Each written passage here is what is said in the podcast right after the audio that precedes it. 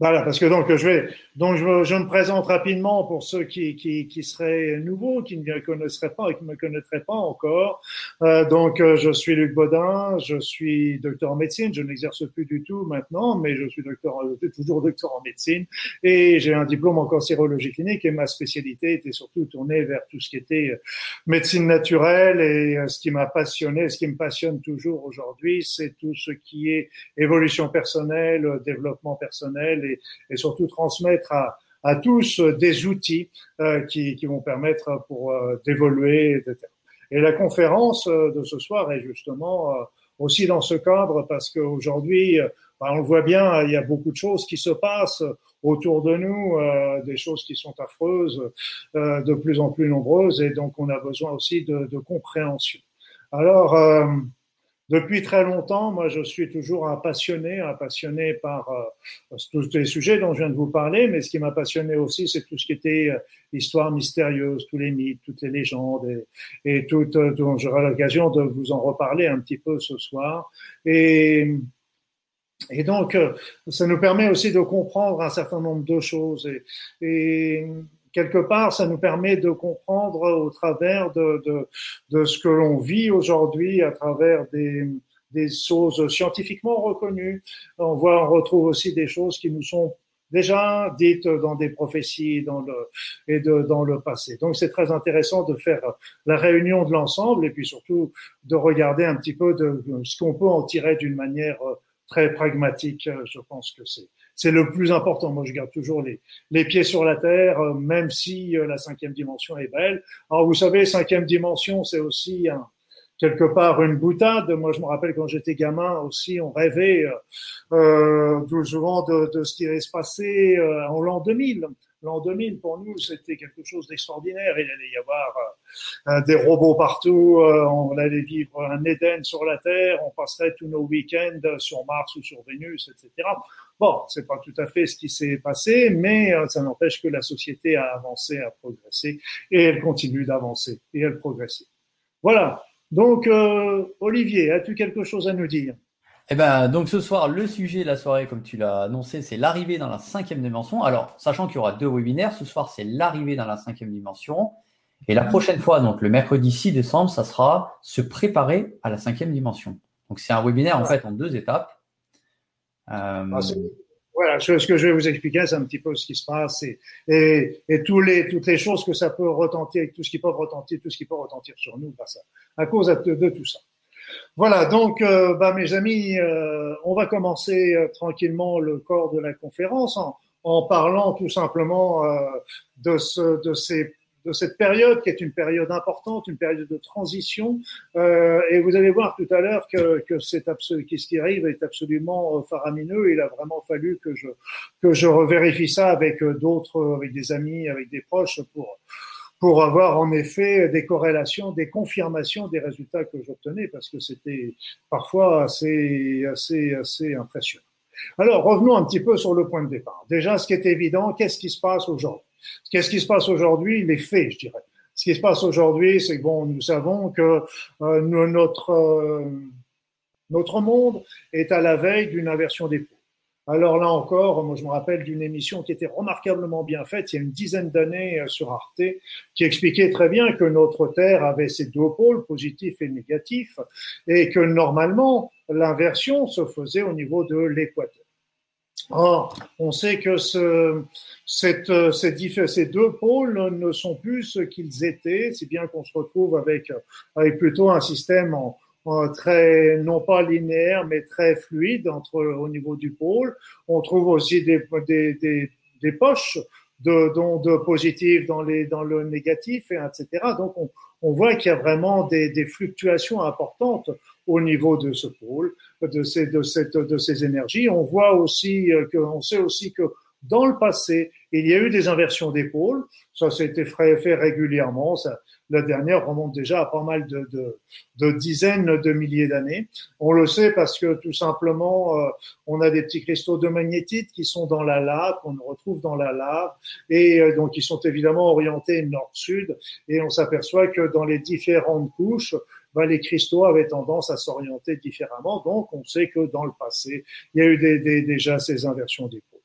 Alors l'inversion des pôles par elle-même euh, ne posera pas beaucoup beaucoup de, de problèmes quand elle sera réalisée. Euh, vous savez, quand on est en Polynésie, qu'est-ce qui se passe? Ben, C'est que l'eau, quand elle s'écoule de votre de votre évier ou de votre lavabo, s'écoule dans un sens dans le sens inverse du sens euh, où elle s'écoule dans l'hémisphère nord. Mais bon, c'est pas c'est pas c'est pas trop un problème.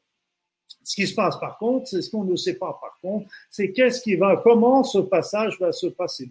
Est-ce que ce passage va se passer d'une manière fluide, rapide, directe, ou est-ce que ça va mettre quelques ans? Est-ce que ça va mettre quelques jours à se faire, etc. Donc ça, c'est le point d'interrogation. Il y en a même qui prétendent que la rotation de la Terre risquerait de changer, etc. Mais bon, tout ça, ce ne sont que des spéculations, euh, donc on ne peut pas répondre. Ce qu'on sait, c'est qu'il va y en avoir une on sait que c'est très proche, mais c'est très proche aussi à l'échelle planétaire. Parce qu'on disait déjà dans l'émission d'Arte il y a dix ans que c'était très proche. Vous voyez, c'était il y a dix ans.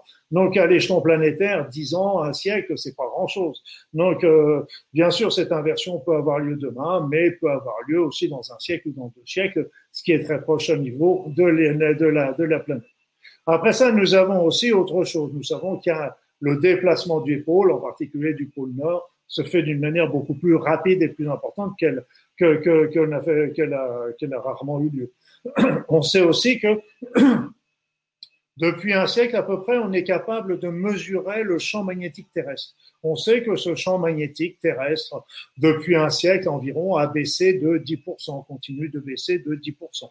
Alors, est-ce qu'il y a une relation entre cette baisse de champ magnétique terrestre, de cette, ce déplacement du pôle Nord qui bouge plus rapidement de la de cette inversion d'épaule qui se prépare. Bon, bien malin qui saurait le dire, mais euh, on sait que c'est que c'est que, que ça on sait que ça se fait. On ne sait pas si c'est relié, c'est probable, mais on ne sait pas si on sait que, que, que ça se produit en ce moment, qu'il y a des changements qui se produisent à l'échelon planétaire en ce moment.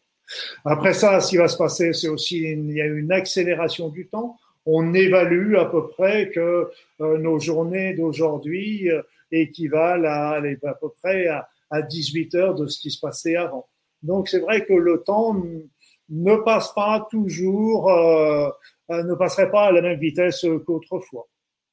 Mais vous savez que quand j'ai été à Montréal, il y a Bon, J'y suis allé cette année, mais euh, je me rappelle d'il y a un ou deux ans, euh, j'avais eu vraiment une, une drôle d'impression. J'avais eu vraiment cette impression que le temps se déroulait un petit peu plus longtemps, lentement à Montréal qu'en France. Alors je me dis c'est peut-être parce que je suis non pas en vacances, mais euh, j'étais là-bas pour le travail, mais j'étais dans un autre rythme, etc. Donc euh, j'en ai, j'en avais parlé avec Florence, ma compagne, qui j'en avais parlé avec des amis, qui, qui des même des Français qui vivaient là-bas et un certain nombre m'ont confirmé qu'ils avaient l'impression que le temps était un petit peu plus ralenti euh, à, à, Montréal à l'époque. Je ne sais pas ce que ça donne aujourd'hui. Mais j'ai revécu ça tout dernièrement parce que euh, pas plus tard qu'il y a une semaine, j'ai été dans les Tuamotu, donc c'est des petites îles, des atolls euh, qui se trouvent en Polynésie. Le point culminant de l'atoll est à la hauteur du d'un cocotier, donc vous voyez, euh, ce sont des, des, éléments qui sont extrêmement plats. Ce sont des vieilles îles en fait, ce sont des îles vous savez, les îles polynésiennes, il y a, il y a une île volcanique au départ euh, qui, forme, qui forme euh, l'île comme on les voit, Bora Bora, Tahiti, etc. Et puis au fur et à mesure, il y a le lagon qui se forme avec, avec les courants. Mais cette, ce volcan au centre, qui n'est plus actif pour la plupart, Dieu merci, ben avec, avec l'érosion a tendance à s'affaisser, à diminuer jusqu'à disparaître. Et il reste dans les Tuamotu, le volcan, l'île principale a disparu, mais il reste plus que le, le, le, le récif corallien, donc euh, l'atoll qui est autour. C'est pour ça que c'est très particulier comme euh, et comme comme île et sont des vieilles îles en fin de compte parce que sont la, la, la, la partie centrale a complètement été érodée avec des, au cours des millions d'années, vous vous imaginez. Mais ce qui était intéressant là-bas, c'est qu'il y a eu deux, il y a plein de choses que j'ai vécues là-bas qui étaient qui étaient assez impressionnantes, mais deux étaient mon interloqué. Euh, c'est que là-bas, vraiment, la notion sur une île en particulier à Tikerao où j'ai été, l'autre c'était moins évident. Mais après l'île de Tikerao, j'ai vraiment eu l'impression que le temps était comme arrêté. Je regardais sans arrêt ma montre parce que je me disais mince, mais ça fait qu'une heure qui vient de se, qui s'est déroulé. Pourtant, j'avais fait plein de choses, euh, marche, vélo, euh, lecture, écriture, etc. J'avais fait plein de choses en une heure, alors qu'il n'y avait qu'une heure de passé. J'étais vraiment euh, très impressionné. La deuxième chose aussi, et là, ça va toucher aussi notre sujet de ce soir, c'est qu'en fait, on s'est, je me suis aperçu que sur cette île, et je n'ai pas la réponse, je n'ai pas l'explication. C'est la première fois que ça m'est arrivé, que ça m'arrive, c'est que je ne suis pas arrivé à déterminer le niveau vibratoire de cette île. C'est la première fois que je vois ça. J'y suis toujours pas arrivé. Donc je ne, je ne, j'espère retrouver un petit peu l'explication un jour, mais ça n'empêche que c'est très troublant. Et ce, là-bas, c'était vraiment comme si le temps s'était arrêté quelque part. Voilà. Mais ce sont des très belles îles que je vous conseille d'ailleurs à aller visiter. C'est des, bon, bref, je, je, on parlera pas de sujets qui fâchent. Après ça, le, l'élément qui suit également, c'est qu'on sait très bien qu'actuellement, euh, ben on a on a des séismes, on a des tempêtes, on a des ouragans, on a des cyclones, on a des météores, on a, on a des, choses qui sont absolument euh, d'une puissance extraordinaire. Alors on dit bien sûr que c'est lié au réchauffement planétaire, etc. Mais est-ce que ça ne pourrait pas non plus être lié à, à tous ces changements au niveau de cette inversion des pôles, au niveau de la baisse du champ magnétique terrestre, au niveau du déplacement des pôles? Est-ce que ça ne pourrait pas aussi intervenir par rapport à ça? Voilà une question qui est intéressante également. Donc voilà, c'était un petit peu pour vous placer tous les événements, les éléments factuels que l'on a déjà, qu'on connaît, mais qu'il est toujours important de rappeler parce qu'on les voit toujours les uns après les autres. Mais quand on les regroupe, et quand on les regroupe, il y en a d'autres aussi que quand on les regroupe, ça fait encore plus mal ça fait encore plus mal. C'est euh, là il y a les, faits euh, scientifiques dont je viens de vous parler, puis après ça il y a toutes les évidences qu'on voit aujourd'hui qui se passent dans notre société. Et quand euh, quand on a toujours tendance à les prendre un par un, mais quand vous prenez l'addition de tout ça, ça fait froid dans le dos. Alors je ne ferai que les évoquer parce que sinon on va tous sortir nos mouchoirs et ça va être une, c'est une catastrophe. Mais regardez bien. Regardez bien, on a aujourd'hui, euh, on vit une société, on a une société euh, qui est extrêmement polluée. La pollution se retrouve à tous les échelons, aussi bien dans l'air que l'on respire, dans l'eau, dans la nourriture que l'on boit, on se retrouve avec les nanoparticules, on se retrouve avec des dérivés médicamenteux, on se retrouve avec des, avec des métaux lourds. Donc, je ne vous fais pas de dessin, vous connaissez la musique, mais on, a, on touche quand même des sommets, même si des efforts sont faits, on touche quand même des sommets au niveau de cette pollution. D'autant plus que la plupart de ces polluants n'ont pas été étudiés sur le plan médical pour connaître leur nocivité. Mais même quand on utilise, quand on étudie la nocivité d'un polluant, ça ne veut pas dire non plus qu'est-ce que ça va donner quand on associe des polluants ensemble dans l'organisme. Il y a aussi un effet cumulatif et un, effet associatif qui, peuvent qui pourrait très bien se produire. Après ça, nous avons aussi la baisse des matières premières, dont certaines matières terres rares commencent à avoir disparu sur cette terre la désertification des sols des, et des mers. Donc c'est quelque chose de, de, faramineux quand je vois la, la pauvre Méditerranée qui, qui, devient une mer morte. Euh, au régime où on y va, on voit aussi euh, les terres, nos beaux, nos belles terres de France qui étaient euh, super productrices, le grenier de, de, de, de l'Europe, comme on disait aujourd'hui. Nos terres sont mortes sur pratiquement deux mètres euh, d'épaisseur parce que tout l'écosystème est mort à la suite des engrais, des pesticides, etc. Et s'il n'y a plus d'engrais, ben, il n'y aura plus de, il n'y a plus de culture possible parce que l'écosystème, toute la flore euh, naturelle du sol a été détruite au fur et à mesure du temps. Donc il y a une désertification aussi qui se fait d'une manière euh, beaucoup plus nette encore au niveau de milliers d'hectares qui sont perdus et perdus au fur et à mesure du temps. L'eau potable, vous savez qu'on a un luxe d'avoir de l'eau potable et quand on voit que l'énorme, les milliards de personnes sur cette terre qui n'ont pas encore aujourd'hui accès quotidiennement à l'eau potable, c'est absolument faramineux. Et euh, je, bref, vous m'avez compris. La biodiversité, la biodiversité qui disparaît. Par exemple, le blé, euh, autrefois, il y avait deux à 300 sortes de blé différents qui nous permettait de faire notre pain. Aujourd'hui, on n'en a gardé que deux à trois sortes de blé qui sont sélectionnés non pas pour votre santé, ils ont été sélectionnés parce que poussant bien, résistant aux pesticides, facile à moissonner.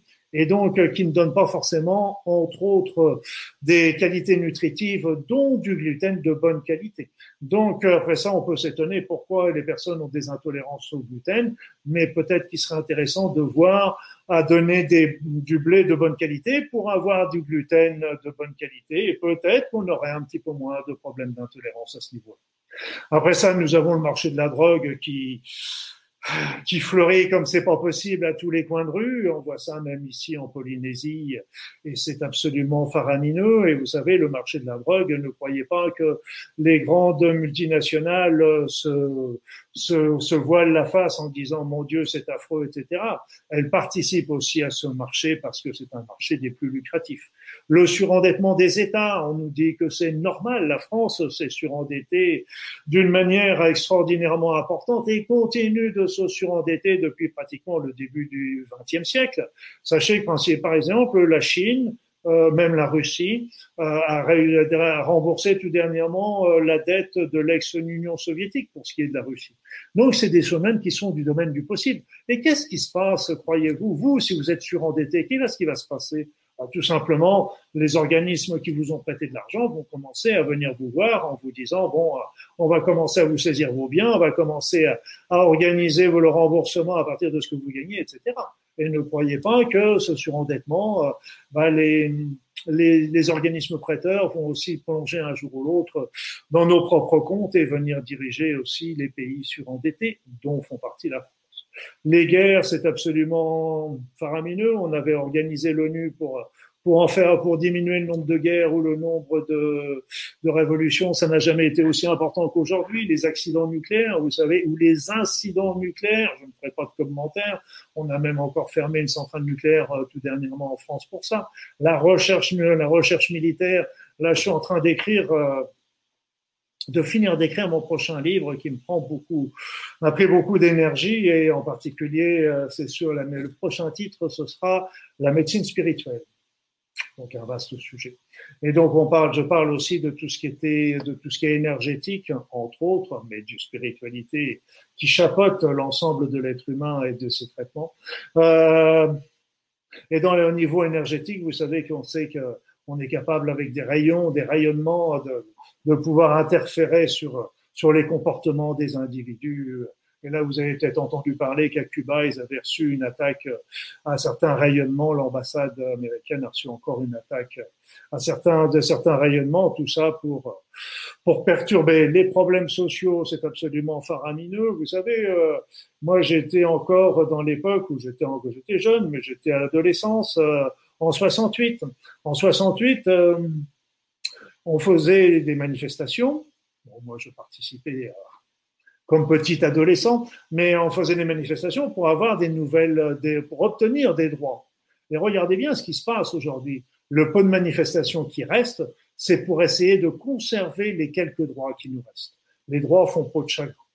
Après ça, vous avez l'idéologie unique, les droits de l'homme et tout ça qui sont bafoués. La France est, la France est largement euh, montrée du doigt tous les ans pour le non-respect des droits de l'homme, et aussi l'idéologie unique. Vous allez vous balader partout dans le monde et vous retrouvez toujours les mêmes marques, les mêmes, les mêmes films, les mêmes musiques, etc. Alors que tout même en France, euh, simplement la France, la diversité de la France était quelque chose d'extraordinaire. Vous faisiez 100 kilomètres, vous aviez tout de suite une architecture, une gastronomie différente, patois. On était, on était tous ensemble, mais on était tous différents et c'était quelque chose d'extraordinaire. Et c'était ce qui était aussi à l'échelon de l'humanité. Tout ça a tendance à disparaître aujourd'hui dans une uniformité, dans une idéologie unique, ce qui, ce qui pourrait être bien si c'était fait pour euh, amener la paix, mais malheureusement, ça ne semble pas être franchement le cas. Donc, on va ranger maintenant nos mouchoirs pour passer à un autre domaine. Mais vous comprenez que quand on voit tous ces attentats, tous ces, tous ces génocides, toutes ces, toutes ces folies qu'on retrouve aujourd'hui, comme cet homme qui a, tué des milliers, des dizaines de personnes plutôt euh, tout dernièrement aux États-Unis, euh, on se montre que vraiment que le, le monde est fou quelque part. Le monde est fou. Alors, à côté de ces, de ces faits, à côté de ces évidences que l'on voit tous les jours malheureusement euh, sur notre télévision, nous avons aussi des prophéties. Les prophéties, j'aime bien, moi, ça me, ça me repose un peu. C'est, mais j'aime bien, malgré qu'elles sont pas forcément très rassurantes. Donc il y avait, il y avait, c'était pas une prophétie celle-là, c'était, c'était plus euh, ce qu'on avait. Il y avait eu un bunker qui avait été construit euh, il, y a une, vingtaine d'années, dix ou vingt ans, euh, en Norvège, et ce bunker avait comme visée de rassembler toutes les graines existant dans le monde dans, dans ce bunker pour les protéger, pour les conserver, le coffre-fort des, graines pour pour l'avenir. Alors tout le monde s'était posé la question de savoir pourquoi d'un seul coup, bah, conserver les graines c'est bien, mais pourquoi fallait-il euh, créer un bunker pour ça Donc c'était c'était déjà la première question. Et puis après ça, il y a eu toute cette notion de se dire oui, mais derrière le bunker, il y a tout un tas de réseaux euh, qui sont qui sont construits, des réseaux, des abris. Euh, un peu, on connaît ça déjà, on voyait ça déjà avec euh, au cours de la deuxième guerre mondiale, avec les réseaux, avec les bunkers qu'on peut construire. Les, les, Français avec la fameuse ligne Maginot, les les Allemands avec les différents bunkers, etc. Et vous imaginez bien que les bunkers qui étaient remarquables. Moi, quand je vivais, quand j'avais vu un bunker qui était à Ouistreham en particulier était d'une organisation extraordinaire, euh, mais qui datait de la deuxième guerre mondiale. Vous comprenez bien que ce qu'on est capable de faire, ce qu'on était capable de faire pendant la deuxième guerre mondiale, on est capable d'en faire des choses beaucoup plus développées aujourd'hui, et on retrouve aussi des éléments qui sont très troublants. Alors, il paraît qu'il y a certains gens qui sont invités à pouvoir aller un jour s'il y avait vraiment des gros problèmes dans les bunkers. J'espère que vous avez reçu votre carton d'invitation parce que je pense que le je pense que les, invitations vont être un peu sélectives. Euh, moi, personnellement, j'ai pas été invité. Personnellement, j'y tiens pas franchement parce que je trouve que ça va pas être très très sain ce qui va se passer en dessous. Mais bon. Après ça, vous avez le fameux cycle de, 5, de 25 920 ans, qui est un cycle tout à fait euh, réel. C'est un cycle qui correspond à la précession des équinoxes. Cycle de la précession des équinoxes, donc c'est 25 920 ans. Alors, euh, comme on dit toujours en plaisantant, on a une bonne et une mauvaise nouvelle pour vous. La bonne nouvelle, c'est que tout, ce cycle se termine tous les 25 920 ans. La mauvaise nouvelle, c'est qu'on serait à la fin de ce cycle. Mais en fait, on s'en fiche que ce soit la fin parce que vous savez, c'est comme la, c'est comme le, le, 31 décembre, c'est la fin de la rotation du Soleil euh, autour de la Terre, pardon, autour du Soleil. Et c'est pas pour autant qu'on meurt tous le 31 décembre. Hein. Donc là encore, la, la fin du cycle montre à la fin la fin d'une euh, d'une d'une tranche de, de, de, de, de symbolique de, de l'évolution de l'humanité, mais euh, qui n'est pas du tout péjoratif. Ça ne veut pas dire qu'on va du tout du tout que c'est que, que, que quand on va passer de l'autre côté, quand on serait passé, peut-être même qu'on serait déjà passé de l'autre côté, on serait passé justement dans cette fameuse ère du Verseau. Et donc euh, cette précession des équinoxes, bah correspondrait, euh, il y a par exemple celle qui correspondrait à l'autre l'autre partie, euh, l'opposé de ce qu'on vit aujourd'hui. Vous voyez, 25 920 ans, donc si on prend 26 000, 26 000 ans pour arrondir, il y a 13 000 ans, ça, ça correspondrait à la, à la chute de l'Atlantide. Et puis, euh, il y a 6 500 ans, donc qui correspondrait à, au quart euh, de, de, la rotation, ça correspondrait à, au déluge de, de, qui, qui est raconté dans l'histoire de l'humanité. Mais ce qu'il faut bien comprendre, c'est que la passe qu'on vient de traverser était pour les anciens considérés, qui étaient des anciens grecs, on a retrouvé les mêmes légendes chez les Indiens, était considéré comme étant l'âge sombre de l'humanité. C'est-à-dire que nous sommes dans l'âge sombre de l'humanité. Et les anciens Grecs euh, euh, faisaient référence à, leur avenir, c'est-à-dire à notre présent, comme étant l'âge où, nous allons perdre notre humanité. Et c'est vrai qu'on a développé une technologie extraordinaire, mais n'a-t-on pas perdu notre humanité en route?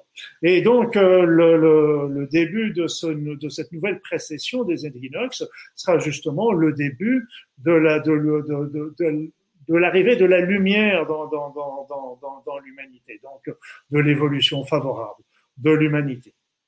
Donc c'est quelque chose qui, qui est quelque chose de positif et le passage, bah, c'est comme c'est comme le passage exactement pareil de, de la Terre autour de la Lune. C'est, purement fictif. Je me rappelle, j'avais une histoire qui était, qui m'avait fait beaucoup rire. C'est que on avait, j'étais en bateau et on avait, et, et on, et on allait passer la ligne du Cap Nord. Et quand, euh, quand on passe la ligne du Cap Nord, le capitaine du bateau sonne pour indiquer qu'on passe cette ligne.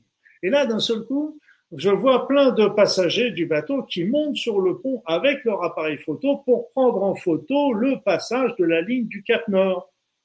Oui, mais la ligne du Cap Nord, euh, elle est purement fictive. Je veux dire, il va pas y avoir une ligne dans la mer ou un petit ou un petit ou un petit marsouin qui va être là avec une avec une étiquette euh, Cap Nord. C'est une ligne qui est purement euh, intellectuelle, etc. Et là, c'est pareil. Ce passage de la dans le dans la de de de de, ce, de cette précession est un, passage comme un autre, mais qui va nous permettre de démarrer une nouvelle une nouvelle ère et tout comme euh, le 1er janvier, on développe une nouvelle année, on recommence avec l'évolution favorable la montée du soleil, etc. Après ça, nous avons la fameuse planète 10, la fameuse planète X. Donc là, on sait qu'il doit y avoir, ça c'est sûr, il doit y avoir quelque, une autre planète dans le système solaire. Et parce qu'on sait que les mouvements des planètes les plus extérieures euh, ne peuvent pas, ont des anomalies qui ne peuvent être expliquées que par l'existence d'une autre planète non découverte, probablement très lointaine, qui aurait des mouvements, qui aurait un mouvement extrêmement éloigné. Donc ça, c'est ce que l'on sait. Donc, euh, c'est ce qu'on, présuppose plus exactement. Par contre, là, ce qu'on qu'on nous dit après, oui, mais là, ça va être la fameuse planète Nibiru, euh, la fameuse planète euh, qui est décrite dans le, dans les légendes de Sumer et qui, qui, reviennent avec les Anunnaki, les anciens maîtres, etc. Là, c'est des affabulations qui se rajoutent par rapport à ça. Mais euh, là, on empêche qu'il y aurait quand même une autre planète. Après ça, vous avez aussi un autre phénomène qui qui nous arrive depuis à peu près la fin des années, début, fin des années euh, 2000, début des années, dans les années 1990 à peu près, les années 2000, c'était, ce sont l'arrivée de tous ces enfants indigo, ces enfants cristal, ces enfants arc-en-ciel. Ce sont des enfants, pourquoi on les appelle comme ça, c'est c'est à cause de la couleur particulière de leurs orbes. Mais euh, en, dehors de cette, de cette particularité des couleurs de leurs auras, on retrouve quand même euh, une autre notion qui est euh, qu'ils ont des capacités intellectuelles hors du commun. Et ils ont des sensibilités, ils ont des visions différentes. Et c'est beaucoup de ces enfants font partie de ce que l'on appelle les autistes. Euh, les enfants qui ont des hyperactivités, des troubles de l'attention, euh, de troubles de, euh, qui ont également des, des problèmes d'anorexie, etc. Parce que tout simplement, ce sont des enfants qui ont des capacités intellectuelles importantes, surtout dans un domaine particulier. Et donc, le système de notre société, euh, le système éducatif de notre société n'est pas du tout adapté à ce genre de personnes. Euh, D'un autre côté, il faut bien comprendre aussi que ce sont euh, des enfants qui ont certes sont capables de nous dire des choses très belles, mais qui ne sont pas forcément en train de vivre l'amour non plus. Donc il faut aussi, nous en tant qu'adultes, leur redonner les bases de l'amour et les réancrer dans les règles de la société, dans les règles du respect des autres et de la nature, ce qu'ils n'ont pas forcément euh, en eux, même s'ils sont capables de dire des belles phrases dignes de Lao Tzu ou de Confucius. Donc, euh, euh, quoi qu'il en soit, ces êtres, si on leur en donne des capacités, leurs possibilités, sont capables de développer leur talent. Et leurs talents peuvent être un talent d'ingénierie, ça peut être un talent de mathématicien, de physicien, de médecin, de chirurgien.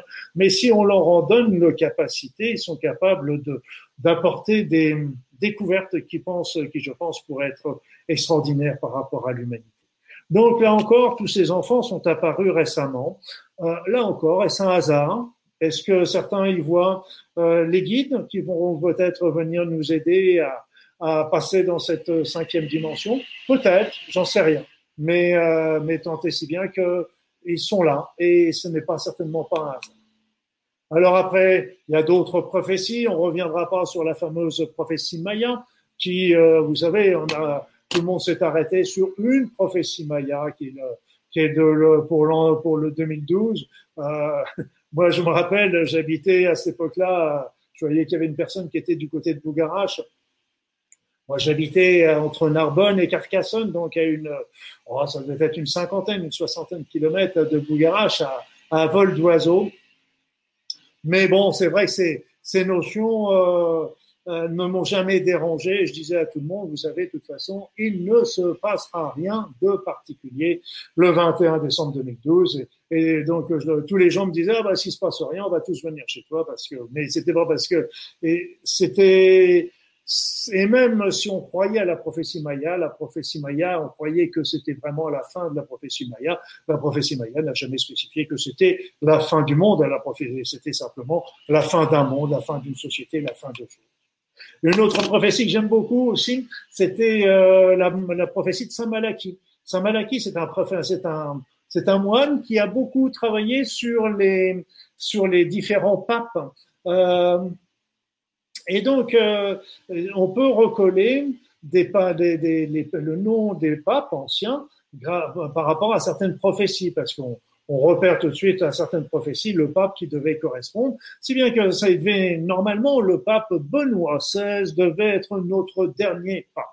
Donc, euh, bon, vous savez que Benoît XVI, mais il y avait une histoire aussi euh, qui était racontée comme quoi Benoît XVI, il y aurait après Benoît XVI un autre pape qui viendrait et qui se qui s'appellerait Pierre Laurent.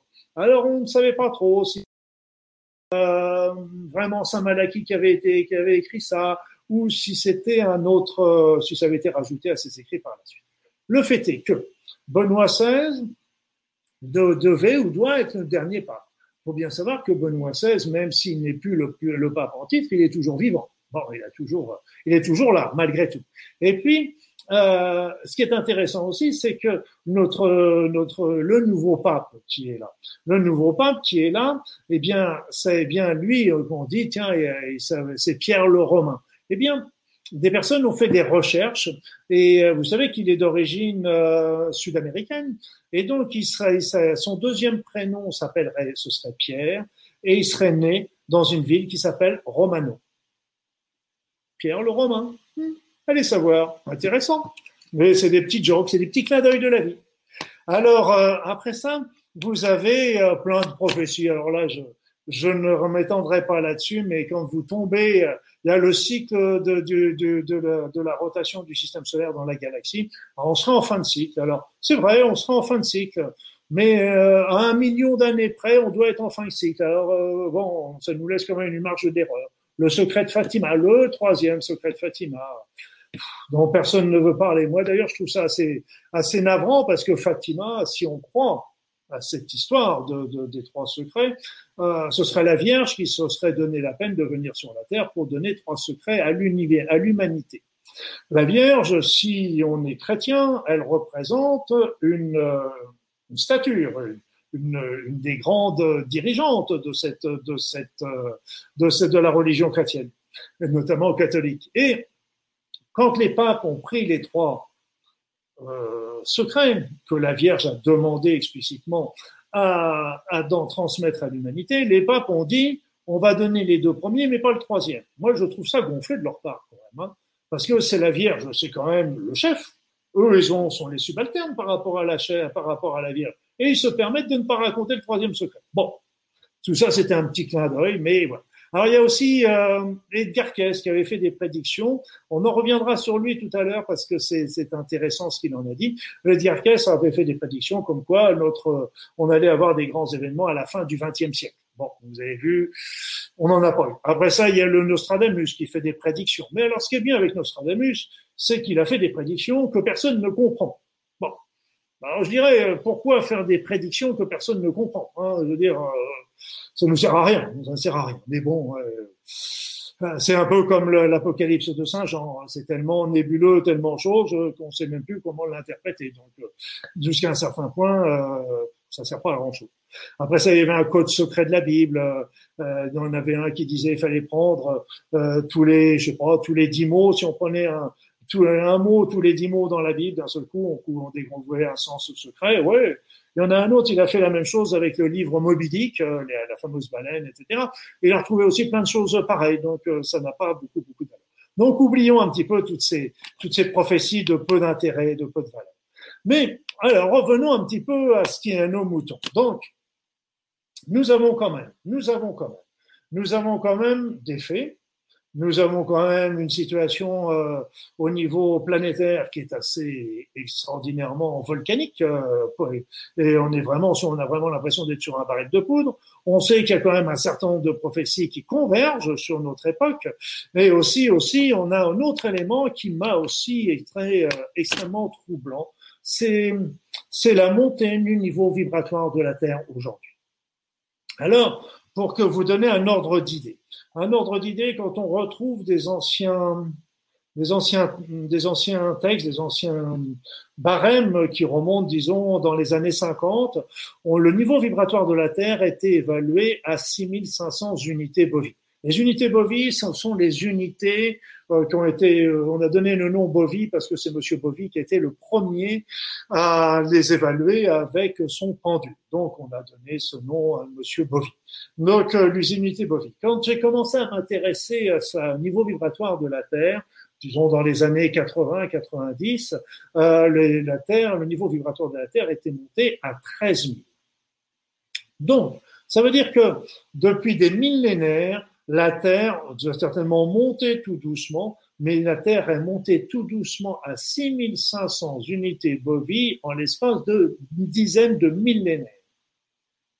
Et en l'espace d'une décennie ou deux, elle a doublé. Elle est passée de 6500 à 13 000. Mais ça ne s'est pas arrêté pour autant. C'est-à-dire que cette montée a été exponentielle, est exponentielle est exponentielle. C'est qu'on est monté très très rapidement dans les 20 000, 23 000, 25 000, 28 000. Et là, aujourd'hui, on flirte avec les 30 000.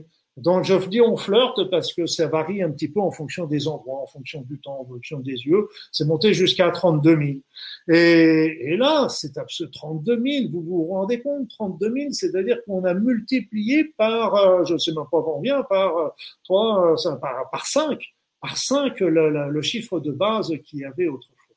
Donc c'est une montée faramineuse. On ne sait pas comment, jusqu'où ça va monter. Il semblerait, d'après mes observations, que cette montée n'est plus régulière. Elle se fait par à coup aussi. Elle se fait par à coup et elle serait pas non plus forcément identique partout sur la Terre. Et quand, quand il y a, alors évidemment, on me dit oui, mais là, c'est complètement empirique. C'est juste. C'est juste, c'est complètement empirique parce que moi je mesure ça avec le test, un test énergétique que j'ai que j'ai mis au point pour mes soins énergétiques. On a, on peut le tester ce niveau vibratoire avec le pendule, on peut le tester avec l'antenne de l'échelle, on peut le tester avec la baguette de sourcier, on peut le tester avec le ressenti, on peut le tester avec la kinésiologie, on peut le tester de mille façons. Mais ce qui est intéressant, c'est que bon, je trouve une valeur, d'accord, mais bon, je me dis peut-être que moi j'ai faussé le résultat.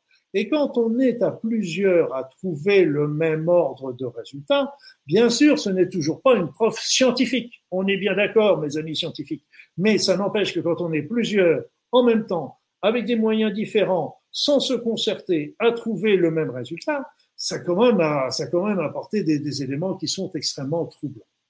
Donc, pour moi, ce niveau vibratoire de la Terre est absolument faramineux. Ça monte, ça monte, ça monte. On ne sait pas jusqu'où. Là, il semblerait qu'il y ait une poussée importante il y a un ou deux mois et que ça semblerait se, se stabiliser pour le moment. Est-ce que, est-ce que ça va le faire? Est-ce que, on n'a pas la réponse jusqu'où ça va monter, comme disait Coluche, mais jusqu'où s'arrêteront-ils? Euh, Justement, on n'en sait rien. On n'en sait rien. Mais ce qu'on sait, c'est que cette montée du niveau vibratoire agit sur nous, êtres humains, donc on aura l'occasion d'en reparler. Ça aussi agit sur les animaux, et moi je m'amuse à regarder les animaux. Regardez les chiens, par exemple. Regardez les chiens. Autrefois, les chiens, ils se baladaient dans la rue, et quand il y avait deux chiens qui se baladaient dans la rue, qui se rencontraient, qu'est-ce qu'ils faisaient? Ils passaient leur temps à se renifler l'arrière-train. Vous êtes bien d'accord avec moi? Eh bien, regardez-les bien maintenant. Ils se reniflent peut-être un petit peu, mais ça dure pas très longtemps. Et en général, il y a comme s'ils se concertaient, comme s'il y avait un dialogue, une discussion. On a de plus en plus de contacts d'ailleurs avec les animaux. On a de plus en plus de contacts aussi avec les plantes. Et donc, euh, on a de plus en plus la, notion aussi de, contact entre nous autres, êtres humains. Et tout ça, ce n'est pas un hasard. Et, donc, il euh, faut bien comprendre que cette montée du niveau vibratoire de la Terre ne touche pas que nous autres êtres humains la montée du niveau vibratoire de la Terre touche l'ensemble de l'humanité, mais l'ensemble de la planète, l'ensemble des animaux, l'ensemble des plantes. Comment j'explique la montée du niveau vibratoire de la Terre? Je n'engage que moi en disant cela. Mais mon explication personnelle, c'est qu'on va revenir à ce que je vous disais tout à l'heure sur le, le cycle de 25 920 ans de, de, cycle de la précession des équinoxes, qui a été décrit par les Grecs, qui a été très bien décrit aussi par, nos, par les Indiens. Et donc, euh, ce cycle fait que la Terre, mais pas que la Terre, l'ensemble du système solaire, l'ensemble probablement des autres systèmes solaires qui nous entourent, passons par une, par une zone de l'univers qui est beaucoup plus chargée en énergie, beaucoup plus puissante en énergie et qui contribue justement à monter notre niveau vibratoire. De l'autre côté, comme le champ magnétique de la Terre diminue, ça fait que ces ondes sont moins arrêtées par, euh, la, par la, la, la, stratosphère, par le champ qui est autour de la Terre, et donc peuvent rentrer aussi d'une manière beaucoup plus importante sur la Terre. Donc ceci et cela peut correspondre, peut déjà expliquer cette montée faramineuse de notre niveau. Ça n'engage que moi, mais c'est comme ça que je, vois les choses de mon côté. Alors, d'un autre côté, sur le niveau humain aussi, quand j'ai vu ça, je me suis dit, ben, c'est extraordinaire, ce niveau énergétique qui monte, qui s'élève. Si il avait une, il a une répercussion sur notre, notre esprit, sur, on verra ça tout à l'heure. Mais ce qui se passe, c'est surtout, c'est, et si, ce serait extraordinaire s'il avait, s'il pouvait développer un nouveau chakra, s'il pouvait amener à le développement d'un nouveau chakra à l'humanité. Parce qu'on raconte que, au fur et à mesure que l'humanité s'est développée sur la Terre, au fur et à mesure, les différents chakras se sont développés pour aller vers des chakras de plus en plus élevés, de plus en plus. Et là, Ok, je me dis, mais si on en avait un nouveau, ce serait extraordinaire, ça nous montrerait une poussée évolutive euh, de, l'humanité qui est là. Et là, mes amis, et là, mes amis, c'est il y a trois, quatre ans maintenant, peut-être cinq, je tiens, je suis très perdu dans le temps, je suis désolé, je tiens, je, je suis très perdu dans la dans la dans, dans cette notion temporelle, mais euh, j'ai vu, je peux vous dire que j'ai vu ces, ces nouveaux chakras se développer au fur et à mesure des mois chez tout le monde. C'est-à-dire, c'est qu'il n'y a pas eu un nouveau chakra, c'est qu'il y en a eu cinq et il y en a eu six. Il y a eu cinq nouveaux chakras qui se sont développés au-dessus de notre tête. Le premier chakra qui s'est développé, c'est le au-dessus, c'était le chakra de l'unité. L'unité en ce sens que c'est une nouvelle, une nouvelle échelon, c'est-à-dire c'est qu'on est, on prend déjà la sensation d'être, d'être nous, de, recréer notre unité en tant qu'individu. On est des êtres de chair, mais nous sommes des êtres conscients, mais nous sommes des êtres de spiritualité. Nous sommes tout ça à la fois. On prend conscience de notre être dans sa globalité. Après ça, la deuxième chose, c'est qu'on prend conscience que nous ne sommes pas des êtres isolés, c'est que nous faisons partie d'une humanité. Donc nous sommes dans un univers, nous sommes tous unis vers l'évolution de pensée, l'évolution de choses. Donc euh, ces éléments sont extrêmement importants et qui, qui vont nous évaluer, qui vont nous permettre d'avancer d'une manière extrêmement importante dans notre dans notre dans notre champ. Donc le premier, c'est le sentiment d'unité. Le deuxième, le deuxième, c'est un sentiment de clairvoyance. On a développé la clairvoyance. Or, ce sentiment de clairvoyance est très important en ce sens que, euh, ah, excusez-moi, on vient frapper à la porte, je vais vous revenir dans deux minutes. Je te laisse, Olivier. Excusez-moi, je suis en rendez-vous. c'est très gentil. Merci. Ah, d'accord. Parce que je suis en rendez-vous, je suis en conférence à C'est pas de souci.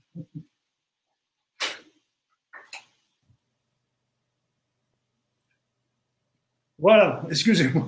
C'était des voisins qui voulaient m'inviter. Ça fait partie direct. voilà, excusez-moi. Donc, le deuxième, euh, le deuxième élément, c'est la clairvoyance. La clairvoyance, euh, c'est tout simplement euh, qu'on a cette, euh, cette sensation, prévision, un petit peu de la conséquence de nos actes sur les autres. Donc, quand on aura des choix à faire dans l'avenir, on pourra avoir beaucoup plus la clairvoyance qui va nous indiquer pourquoi et comment euh, cet acte va avoir des répercussions sur nous ou sur les autres. Après ça, vous avez, on va développer notre télépathie. Nous l'avons déjà, parce que nous savons déjà très bien quand nous allons, quand nous faisons une, une, euh, un téléphone, quand le téléphone sonne, eh bien, on sait déjà très bien euh, que, qui est-ce qui me téléphone. On n'a même pas besoin de savoir euh, qui c'était. Là, personnellement, je savais qui était en train de me, je pas des personnes que je connais, mais je savais qui, qui était en train de sonner à ma porte.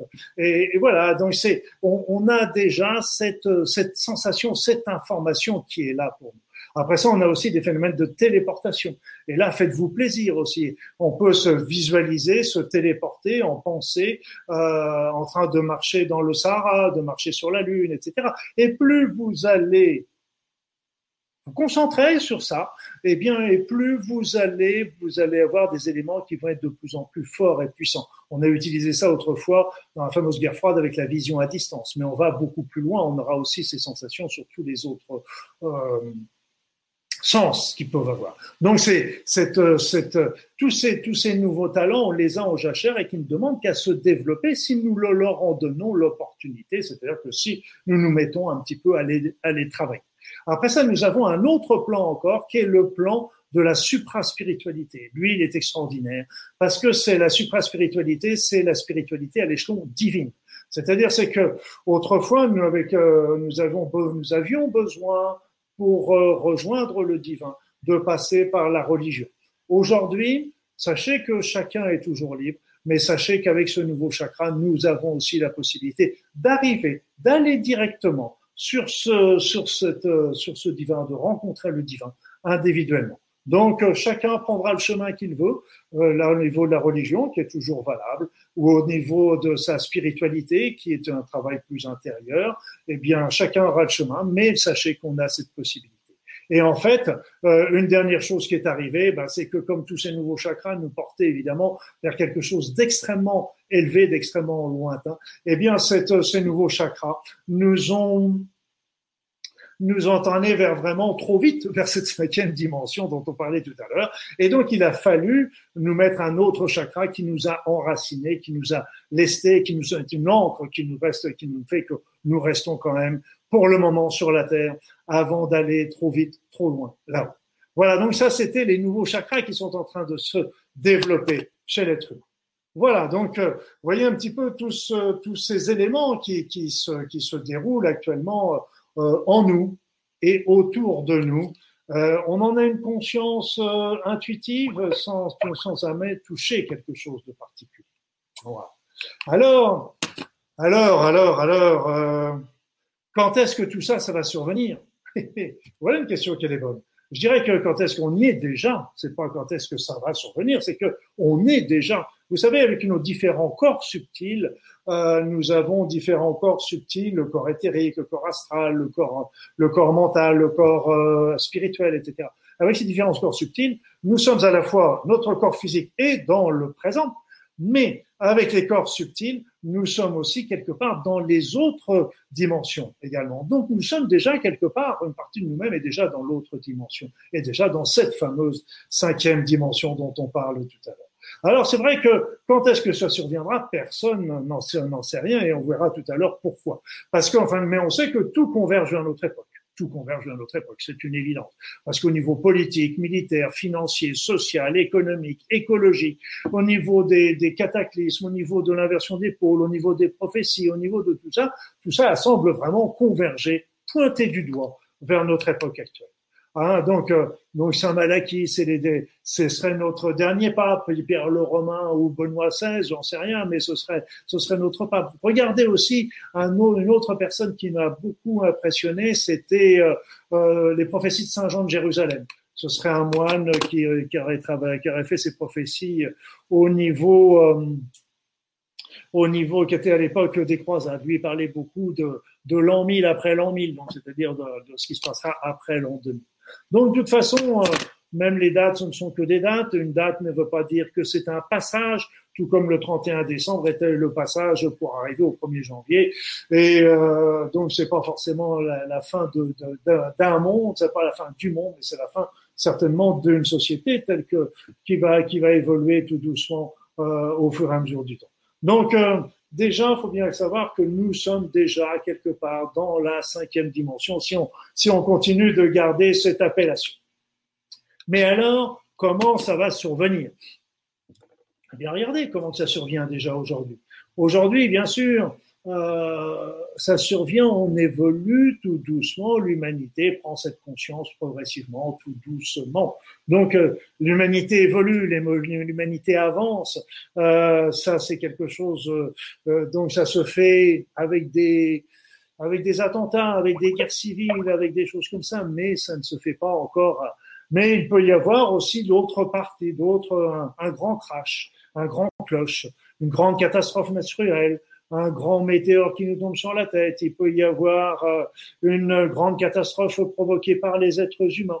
Voilà. Qu'est-ce qu'il y entre ces deux extrêmes Une évolution euh, douce, saine, logique euh, de l'humanité, qui pourra et soit soit le grand cache entre les deux. Tous les extrêmes sont bien sûr possibles.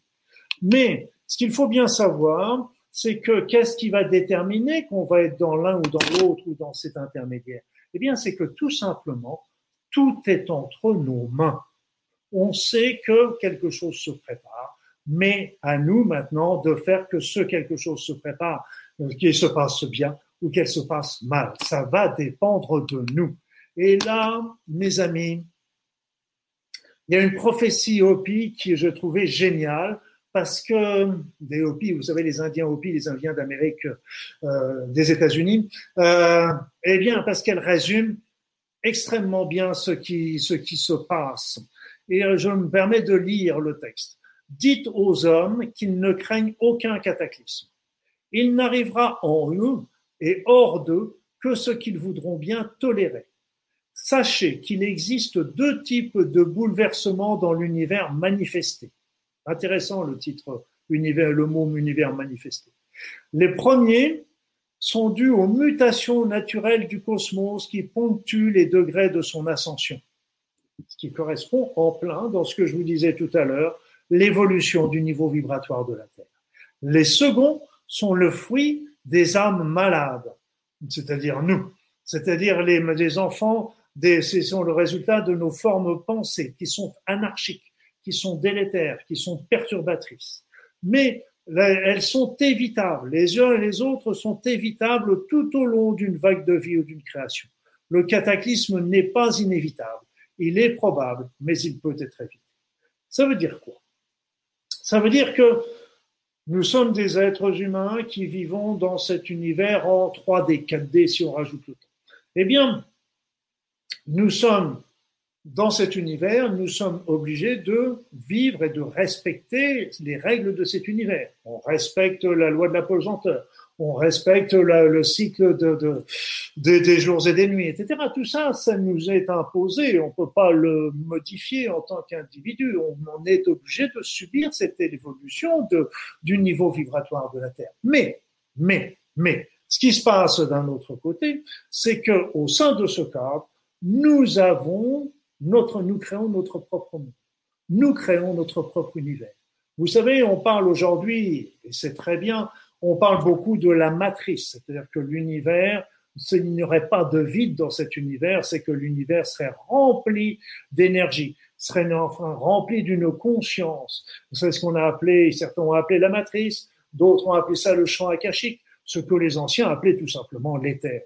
Et donc dans cette dans cet univers, dans cet univers, euh, dans cette conscience universelle, devrais-je dire, nous nous pouvons, grâce à nos pensées, nous allons attirer des situations en fonction de nos pensées.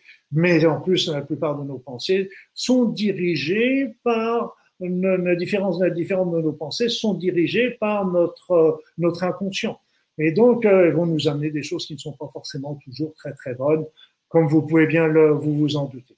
Mais donc, nous sommes obligés de respecter le cadre, mais à l'intérieur de ce cadre, si nous faisons attention à ce que nous faisons, à ce que nous pensons, à ce que nous créons, eh bien là, nous pouvons faire en sorte que le, passage soit très bon. Mais si nous sommes dans la peur, si nous sommes dans la haine, si nous sommes dans le, dans le combat, si nous sommes dans les esprits destructeurs, eh bien, nous allons créer un passage qui va être difficile. Voilà. Donc, tout est en nous, tout est en nous. Et d'ailleurs, Je vous ai parlé tout à l'heure d'Edgar Cayce. Vous savez, Edgar Cayce, c'était un, monsieur qui travaillait beaucoup sous état d'hypnose et qui avait des visions euh, du passé, euh, voire des traitements, etc. Lui, comme je vous l'avais expliqué, avait une vision de, de, de, de, de la vie, comme quoi ça allait être, on allait tous mourir pratiquement. Enfin, il allait y avoir des grosses catastrophes euh, avant l'an 2000, dans les années 1990. Mais bon, comme vous apercevez, c'est qu'il s'est complètement planté. Hein, ça, c'est une évidence. Mais pourquoi s'est-il planté? Eh bien, et regardez bien, il nous a donné un texte après ça qui explique aussi, même s'il ne disait pas que c'était l'explication, mais et qui explique aussi pourquoi. En ce qui concerne les changements futurs et leur accomplissement dans le temps et l'espace, cela dépendra des individus et des groupes humains, de leur philosophie et de ce qu'ils entendent par la vérité. Car, comme vous devriez le comprendre, les activités des individus selon leur ligne de pensée et leurs objectifs créent une ambiance qui, si elle est positive, peut préserver une ville, un pays, une partie du monde. Ces endroits ne seront pas touchés par les catastrophes et cela grâce à l'application concrète des lois spirituelles et universelles par les individus. Ça veut dire quoi? C'est les prévisions, c'est exactement le même principe que les voyants. Vous allez voir un voyant, je connais plein de voyants qui font des choses extrêmement merveilleuses. Ils ont des prévisions très justes, mais ils ont des prévisions en fonction du présent. C'est pour ça que quand vous voyez un voyant, il va, il va vous donner une prévision du futur, qui est juste si, si le voyant est un bon médium. Mais ce, ce futur n'est pas immuable. C'est pour ça que si ce futur est bon pour vous, eh bien moi je vous dirais une chose, ne changez rien. C'est une évidence, laissez-le venir, il est bon pour vous. Mais si ce futur est mauvais pour vous, alors à ce moment-là, changez des éléments du présent pour que ce futur soit changé et à ce moment-là devienne peut-être bon pour vous. En changeant le présent, nous pouvons changer le futur. En changeant nos pensées, nous changerons le futur également. Donc là, KS bah, s'est planté, mais euh, s'est planté parce que lui, les prévisions étaient certainement en rapport avec la, la situation de l'humanité à l'époque, c'était certainement la guerre froide, euh, et donc la prévision, ces prévisions étaient très pessimistes. L'humanité a changé, l'humanité et la prévision ont changé, et donc euh, les éléments délégatifs qu'il avait prévus ont changé également. Donc là encore, tout est possible. Tout est possible parce que vous savez, regardez aussi, tout est possible Combien de fois nous avons échappé à la guerre nucléaire avec la fameuse guerre froide? Et Dieu sait qu'aujourd'hui, même il y a une dissémination euh, nucléaire. Euh, bon, c'est, on a toujours échappé à ça. On a encore, jusqu'à présent, échappé à la guerre en Iran, même si on n'a pas encore échappé à la, si on n'a pas échappé à la guerre en, en Irak ni en, Syrie. On a eu la crise économique. La crise économique, euh, il y en a une, euh, elle a été surmontée, on n'épiloguera pas là-dessus, mais euh, il y a pas, on prévoyait toujours une autre crise, un grand crash. Pour le moment, on y a échappé. La fameuse grippe H1N1, la fameuse crise, le fameux Ebola, le fameux virus Zika, Zika pardon, qui, qui, a, eu lieu il n'y a pas encore très très longtemps. Pour le moment, tout ça, on a réussi toujours à y échapper. Et pourquoi on n'arriverait pas, l'humanité ne serait pas encore assez forte assez pour, pour pouvoir surmonter euh, des éléments négatifs dans la vie? Donc, nous avons tous entre nos mains. Nous avons tous entre nos mains. Et il faut bien comprendre que notre vie ne dépend que de nous. Bouddha disait toujours, l'homme est le seul maître de, son destin. Et il avait raison. Donc, même si tout semble converger vers une issue fâcheuse aujourd'hui. Nous avons, on sait que des énergies nouvelles arrivent et que euh, ben nous avons la possibilité que ce passage se fait d'autant, se fait bien, d'autant plus, d'autant plus que cette montée du niveau vibratoire de la Terre va obligatoirement monter le niveau vibratoire de la conscience des êtres humains. Donc là aussi, plus la montée va se faire, plus les êtres humains vont pouvoir évoluer. Alors, ce qui se passe aujourd'hui, ce qu'il y a, c'est qu'on est dans le passage, on est dans le creux de la vague, on est justement dans le moment où on est en train de passer de, de ces 6500 à ce passage de l'autre côté. Et comme ça va très vite, c'est quelque chose qui est difficile. Donc nous, à nous de suivre par rapport à ça, et c'est très, très important. Donc, euh, la notion de vibrateur, la notion de la cinquième dimension est pour moi une notion essentiellement vibratoire. C'est vrai que euh, les dimensions, les, différentes dimensions jusqu'à présent, on donnait toujours les dimensions avec la longueur, la largeur, la hauteur, les trois dimensions. À cela se rajoutait la quatrième dimension qui était le temps. Ok, moi je mettrais plutôt ça maintenant sur le sur la notion de notion vibratoire. Donc nous avons, euh, en, nous sommes en train de monter d'un niveau vibratoire sans un niveau vibratoire sans précédent. On est passé de 6500 à 32 000, 30 000 aujourd'hui et combien demain, on nous en savons rien. Et donc c'est évident que ce niveau vibratoire est un est un changement énorme euh, déjà pour notre humanité. Donc là, à nous de monter notre niveau vibratoire. Et vous savez, déjà sans sans, sans trop anticiper sur la, sur la conférence qu'on aura lieu, qui aura lieu en mois de décembre, euh, sur comment monter son niveau vibratoire, comment élever son niveau vibratoire pour justement suivre ce mouvement, eh bien, sans, sans trop lever le voile, mais il y a un élément qui est évident, c'est que quand vous êtes dans la peur, quand vous êtes dans l'angoisse, quand vous êtes dans la haine, quand vous êtes dans la rancune, eh bien, tout simplement, vous êtes dans des niveaux vibratoires bas et vous n'êtes pas adapté à ce qui se passe aujourd'hui.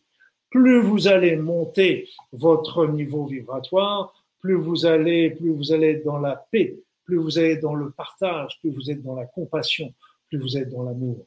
Donc obligatoirement, la montée du niveau vibratoire, l'élévation du niveau vibratoire va nous pousser vers des, vers des pensées qui vont être altruistes. Mais encore faut-il que nous nous suivions. Alors beaucoup me disent, oui, mais là, attendez, on est à 30 000 unités bovides, donc on devrait être dans un niveau de conscience extraordinaire, et euh, on voit pas beaucoup de changements dans notre société actuelle. C'est juste parce que nous sommes toujours dans un monde de dualité.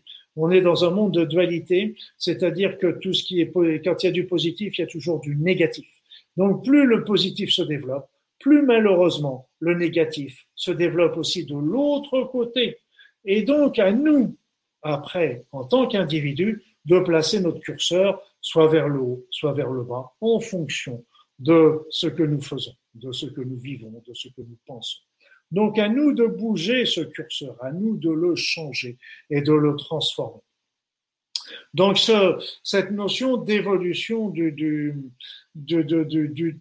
cette conscience est quelque chose de faramineuse, mais en attendant, eh bien, il faut arriver à s'adapter. Or, c'était passé. Cette, euh, cette évolution est quelque chose qui est difficile parce que très souvent, notre société a tendance à nous mettre du, des, des, des, des, boulets aux pieds, je dirais quelque part, nous ramenant toujours dans les problèmes, nous ramenant toujours vers euh, la haine, vers les peurs, vers les angoisses, vers, vers euh, tout. Regardez, ouvrez les informations. On est en train de, de se poser une moult questions sur notre avenir, euh, sur, sur l'avenir de l'humanité. Donc tout ça, ça nous plombe.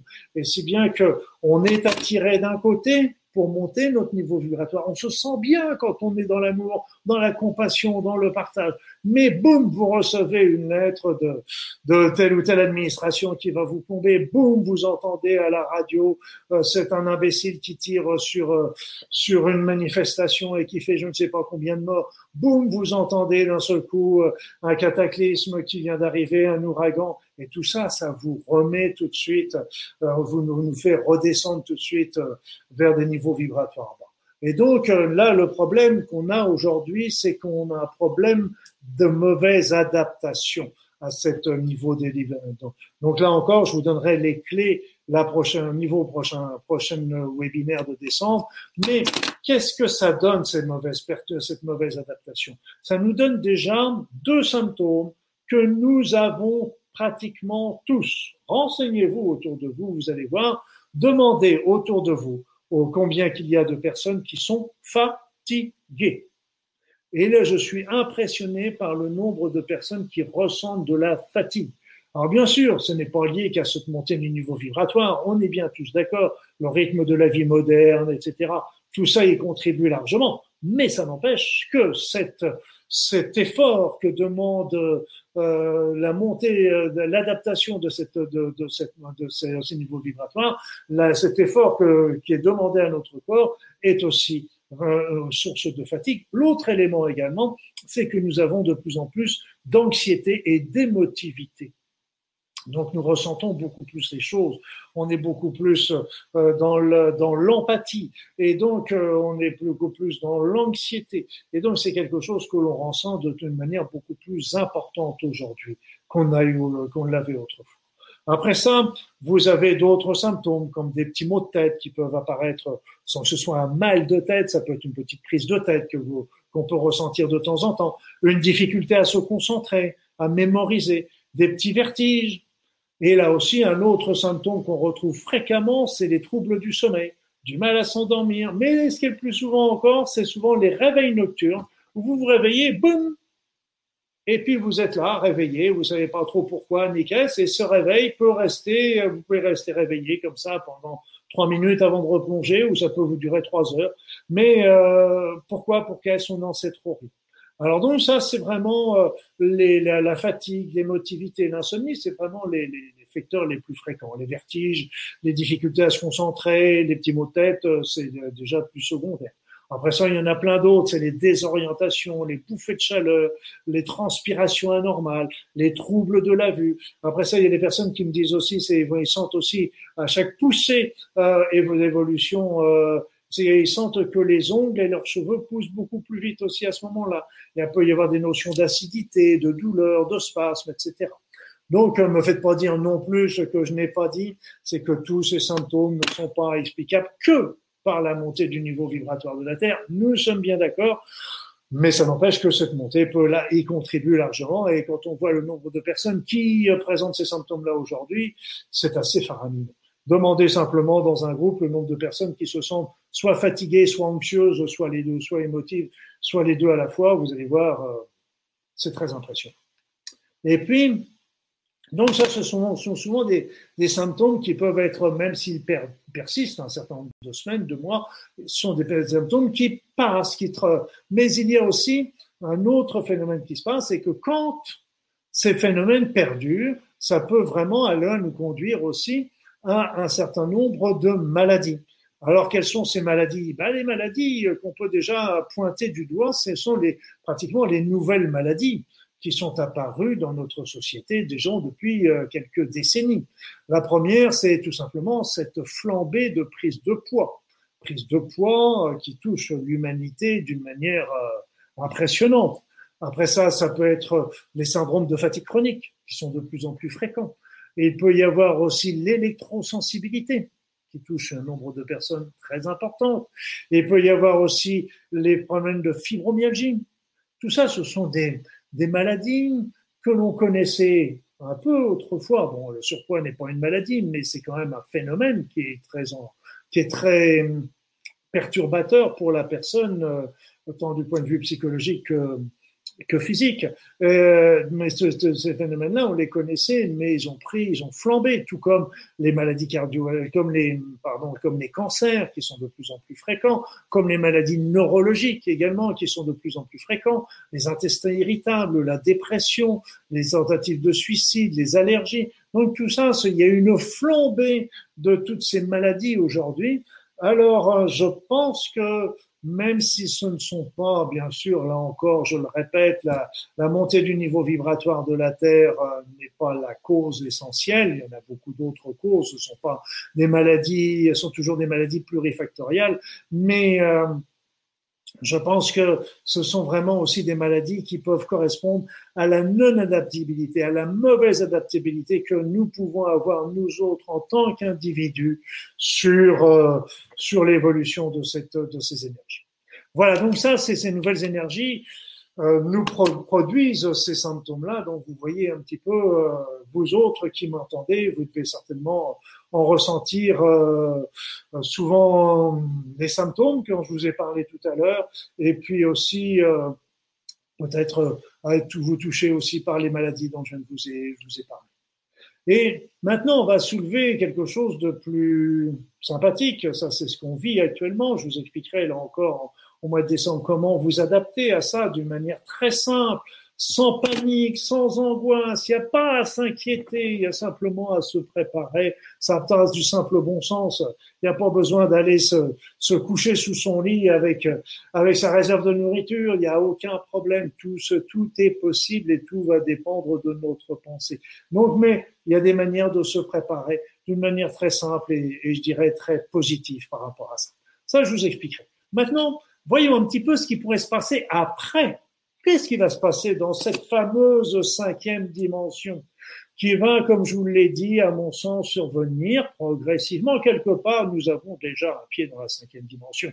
Même si on n'en a pas la conscience, on a déjà le pied dans la cinquième dimension. Au fur et à mesure, on va y aller de plus en plus jusqu'à y mettre nos deux pieds. La première chose, c'est qu'on a des nouveaux talents qui se développent, dont j'en ai parlé tout à l'heure, mais déjà nos anciens talents s'exacerbent il y a de plus en plus de personnes qui entendent des sons qu'ils n'avaient pas, qu'on n'entendait pas autrefois, comme le, chant des baleines, par exemple. on commence à voir aussi des couleurs qu'on ne voyait pas autrefois. Moi, je vois des arcs-en-ciel. Euh, Aujourd'hui, bah, souvent, je vois sous le sous le, le, le bleu, le, le, la, le mauve, l'indigo, je vois encore une autre une autre bande d'une autre couleur. Donc, euh, je me dis tiens, est-ce que c'est pas quelque chose qui est en train de se préparer? On sait qu'avec euh, c'est l'environnement, notre environnement, euh, est responsable aussi de modification de nos gènes. Donc, il va y avoir très très certainement de, de l'ouverture de certains gènes euh, que nous avons déjà en nous, mais qui n'étaient pas exprimés, qui n'étaient pas actifs, qui vont s'ouvrir et que d'autres gènes ne vont pas vont se fermer. Je ne crois pas du tout à la ce que racontent certains auteurs, comme quoi nous allons nous retrouver avec avec 13 chaînes d'ADN au sein de nos chromosomes. Sincèrement, ça me ça me répond pas du tout. Par contre, que certains que certains gènes qui sont inactifs vont s'ouvrir sous l'effet de ces nouvelles vibrations, oui, ça c'est tout à fait de l'ordre du normal, du logique. On sait que l'environnement change l'expression de nos gènes et cet environnement est en train de changer, donc c'est logique que ça va changer l'expression de certains gènes qui vont nous pas nous faire transformer en des zombies ou en des mutants, mais qui vont faire que l'humanité va beaucoup mieux s'adapter à ces nouvelles. Après ça, je pense qu'on utilisera beaucoup plus facilement nos deux cerveaux, cerveau droit, cerveau gauche. Donc, vous savez, le raisonnement, l'intuition. Et donc, si on s'utilise ces deux cerveaux, ce sera génial parce que d'un seul coup, eh bien là, on sera dans l'intuition, le raisonnement, intuition, raisonnement, et on fera des synthèses qui seront beaucoup plus simples. Après ça, on va pouvoir aussi beaucoup plus, évidemment, monter notre pensée vers des pensées de compassion ça deviendra d'une naturelle, ça ne deviendra pas quelque chose de forcé, c'est quelque chose qui sera naturel au sein de l'humanité et non pas des exceptions, ce sera la règle. Alors, beaucoup nous disent, oui, mais comment va être, il faut préparer des dirigeants, il y en a qui en préparent les dirigeants de demain, qui font des écoles pour préparer les dirigeants de demain, ça me fait rire. Parce que de toute façon, on ne sait pas comment demain sera fait. On sait que demain sera magnifique. Et imaginez comment une, une humanité qui va être avoir un sentiment d'unité, qui va avoir des possibilités de clairvoyance, des, possibilités de télépathie, des possibilités d'empathie qui vont être développées. Je dirais quelque part, nous n'aurons même plus besoin de gouvernants. Nous, nous serons assez connectés les uns et les autres et assez conscients pour ne plus avoir besoin de ces gouvernants, de ces règles, de ces dogmes qui nous enferment, qui enferment notre liberté euh, pour des raisons qui ne sont pas toujours justifiées. Donc la société sera merveilleuse demain, mais elle sera complètement changée et il faut arrêter de, pro, de, pro, de, de projeter dans l'avenir des gouvernants d'aujourd'hui dans l'avenir de demain. Nous n'aurons plus besoin de ce type de gouvernement qui sera complètement obsolète. Et bon, ça va éviter un certain nombre de malversations et c'est pas mal. Alors après, ben, ces hautes vibrations, on va montrer aussi la fin du matérialisme parce qu'on comprendra enfin que on n'est pas là pour avoir la plus grosse télévision ou la plus belle voiture, mais aussi ça va être, on va de plus en plus développer notre autonomie individuelle et ainsi nous aurons de plus en plus une humanité qui sera de plus en plus humaine, si je peux m'exprimer ainsi. Donc il y aura plus en plus le respect de soi-même, le respect des autres et le respect de, de, de tout notre environnement, euh, aussi bien au sein des animaux que des végétaux, que de la planète elle-même.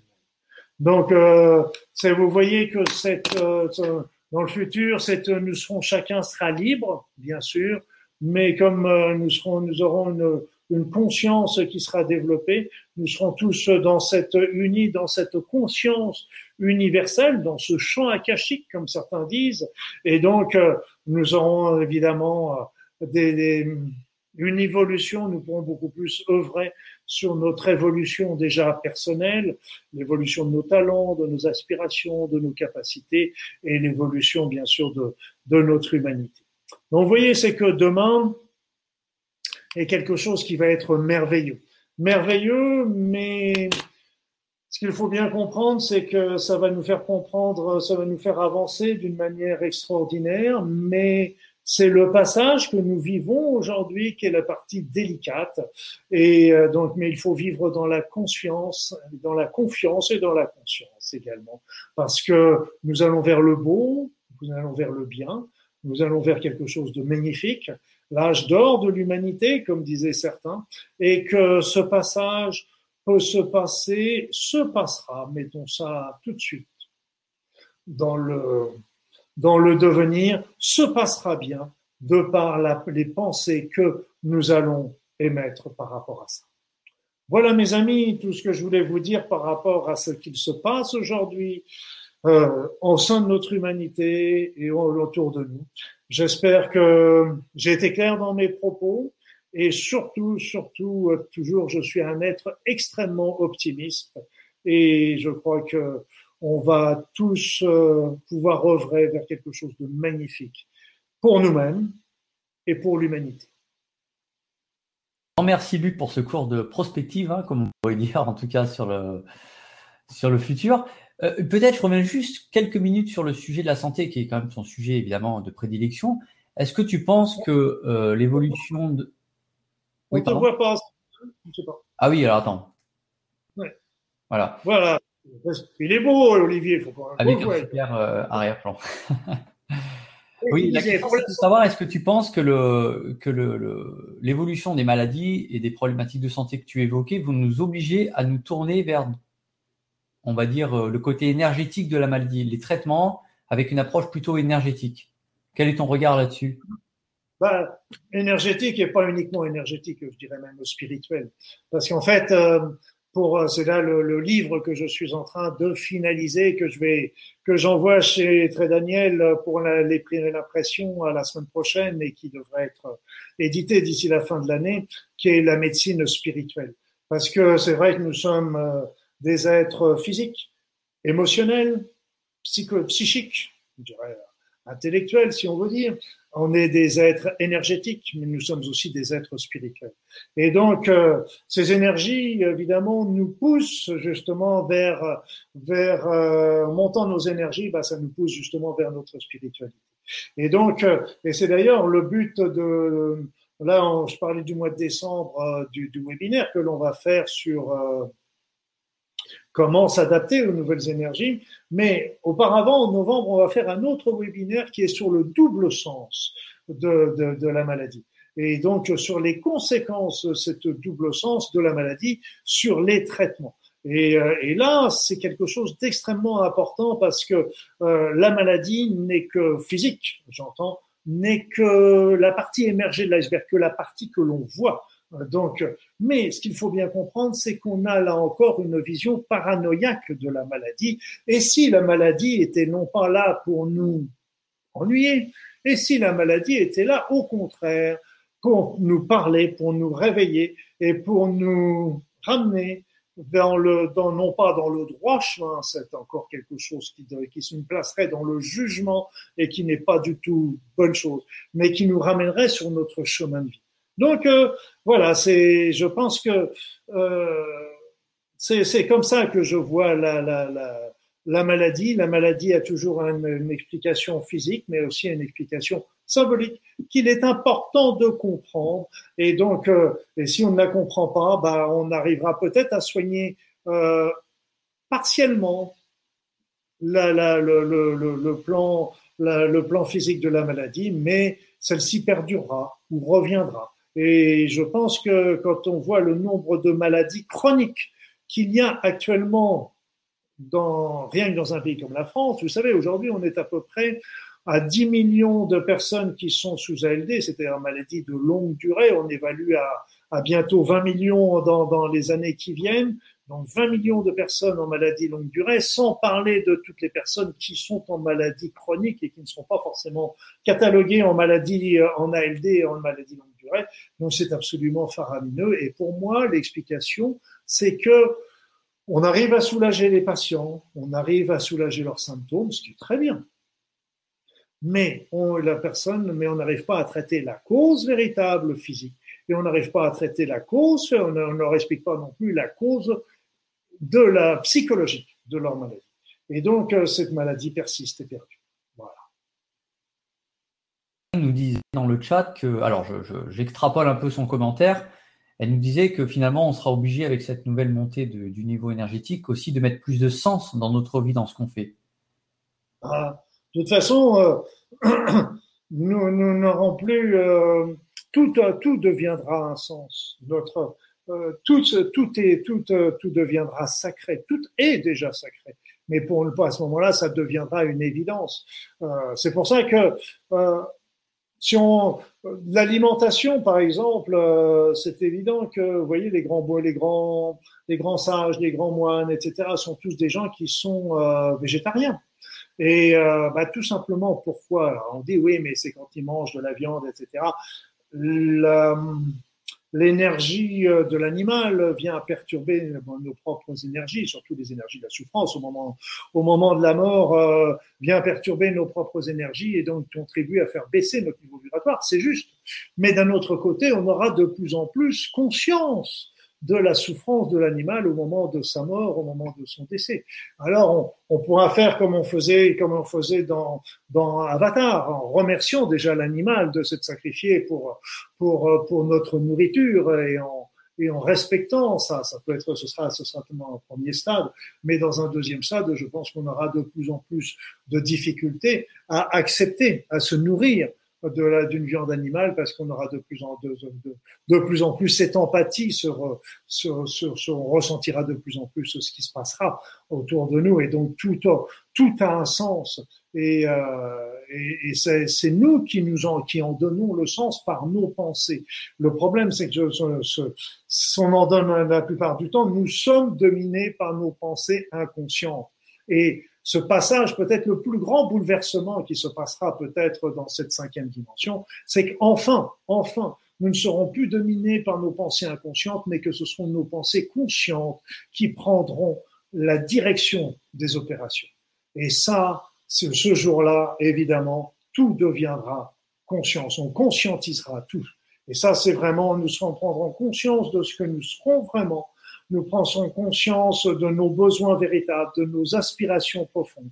Et là, on pourra vraiment faire des demandes à à l'univers, à cette conscience universelle qui viendra à ce moment-là vraiment nous créer le meilleur pour nous et pour notre et pour l'humanité, euh, ce qui sera ce qui est très différent d'aujourd'hui avec nos pensées inconscientes et nos croyances et nos dogmes et nos et nos concepts qui sont faux et qui sont tronqués et qui nous apportent, bah, voyez, la situation qu'on voit dans notre société actuelle. Nous sommes les créateurs de cette société que l'on vit aujourd'hui. N'en soyez pas, soyez pas surpris.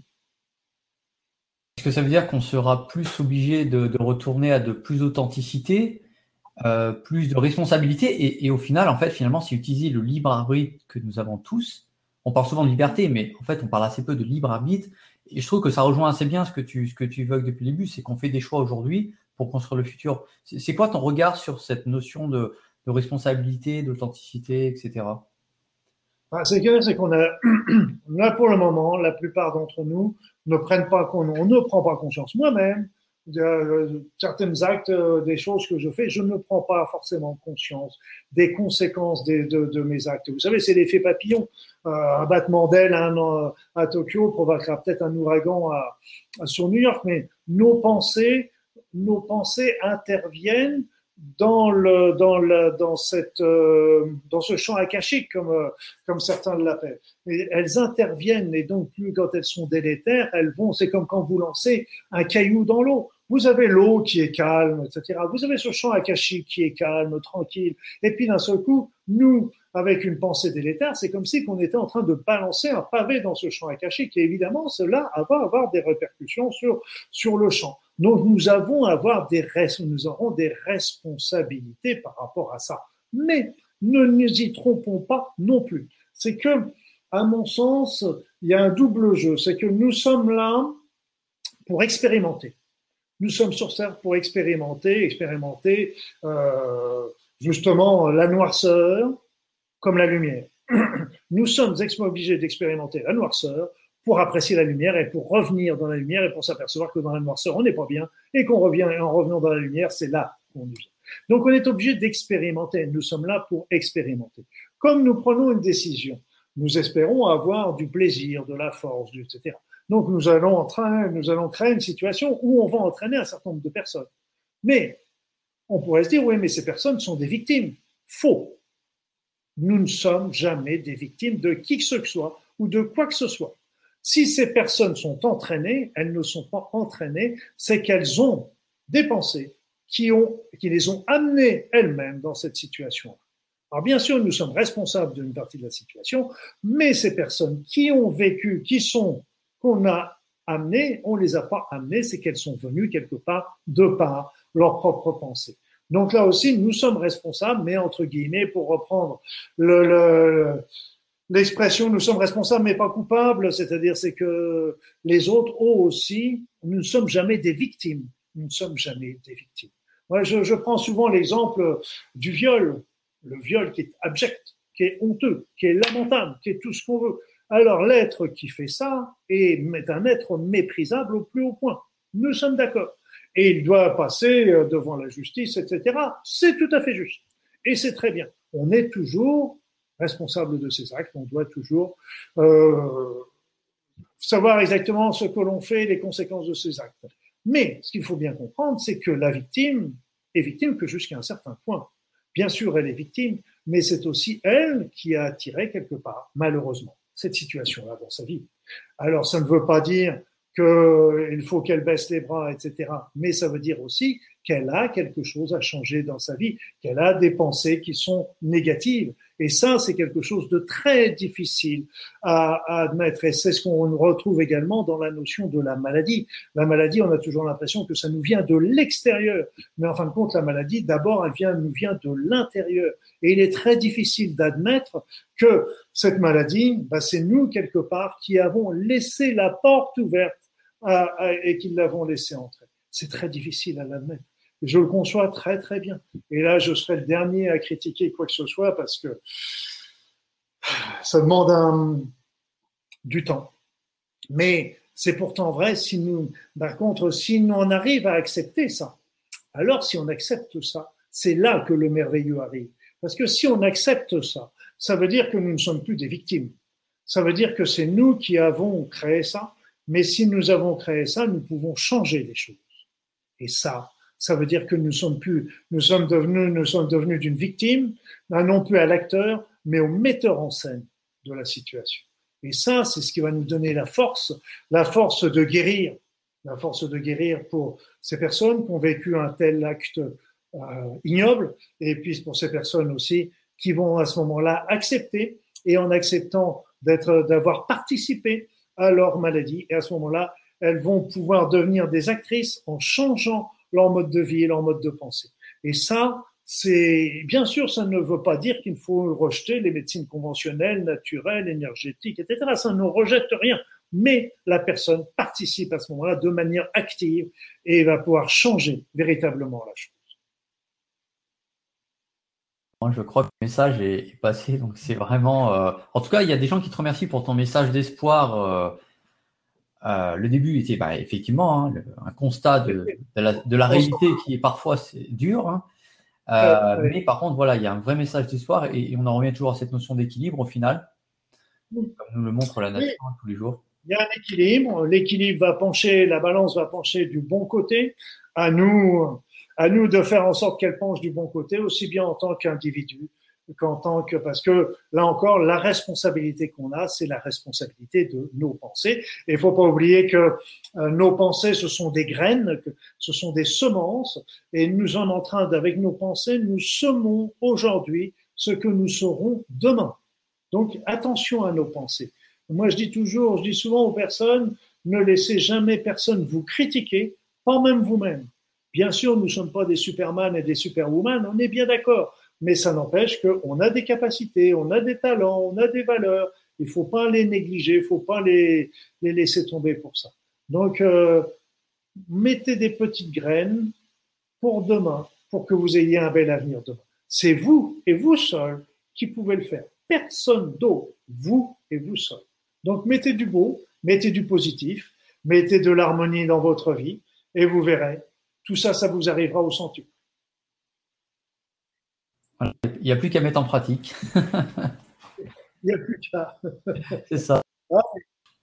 Et c'est un travail d'une vie, hein, parce que de toute façon, euh, on a tellement, on est tellement été enfermé dans un certain nombre de, de concepts, d'habitudes, de règles, de lois, etc. Que bah, souvent, euh, il faut du temps, et puis après, puis d'un seul coup, on s'aperçoit, tiens, mais je crois à ça. Vous voyez, du genre, euh, dans la vie, il faut travailler dur pour y arriver. Ah bon? Est-ce que c'est vraiment obligatoire? Est-ce que c'est vraiment, est-ce qu'il faut vraiment travailler dur pour y arriver? Est-ce qu'on ne peut pas travailler? Parce qu'en général, quand on est sur son chemin de vie, on travaille. Mais comme on dit toujours, quand on a un travail qui nous plaît, eh ben, on est en vacances toute l'année. Et donc, euh, voilà, il y a plein de règles comme ça, de dogmes, de, et qu'on, qu'on, qu'on balance régulièrement dans notre tête ou dans, dans, les, dans les conversations, faites-y attention toujours à ces règles, à ces dogmes. Parce que hmm, il y en avait une, je me rappelle, il y avait, quand j'étais gamin, il y avait une chanson de Johnny Hallyday qui avait fait beaucoup de mal euh, à l'époque, bon maintenant, mais il y avait beaucoup de mal, c'était la chanson J'ai un problème, je ne vais pas changer trop parce que ça va faire pleuvoir, je crois bien que je t'aime.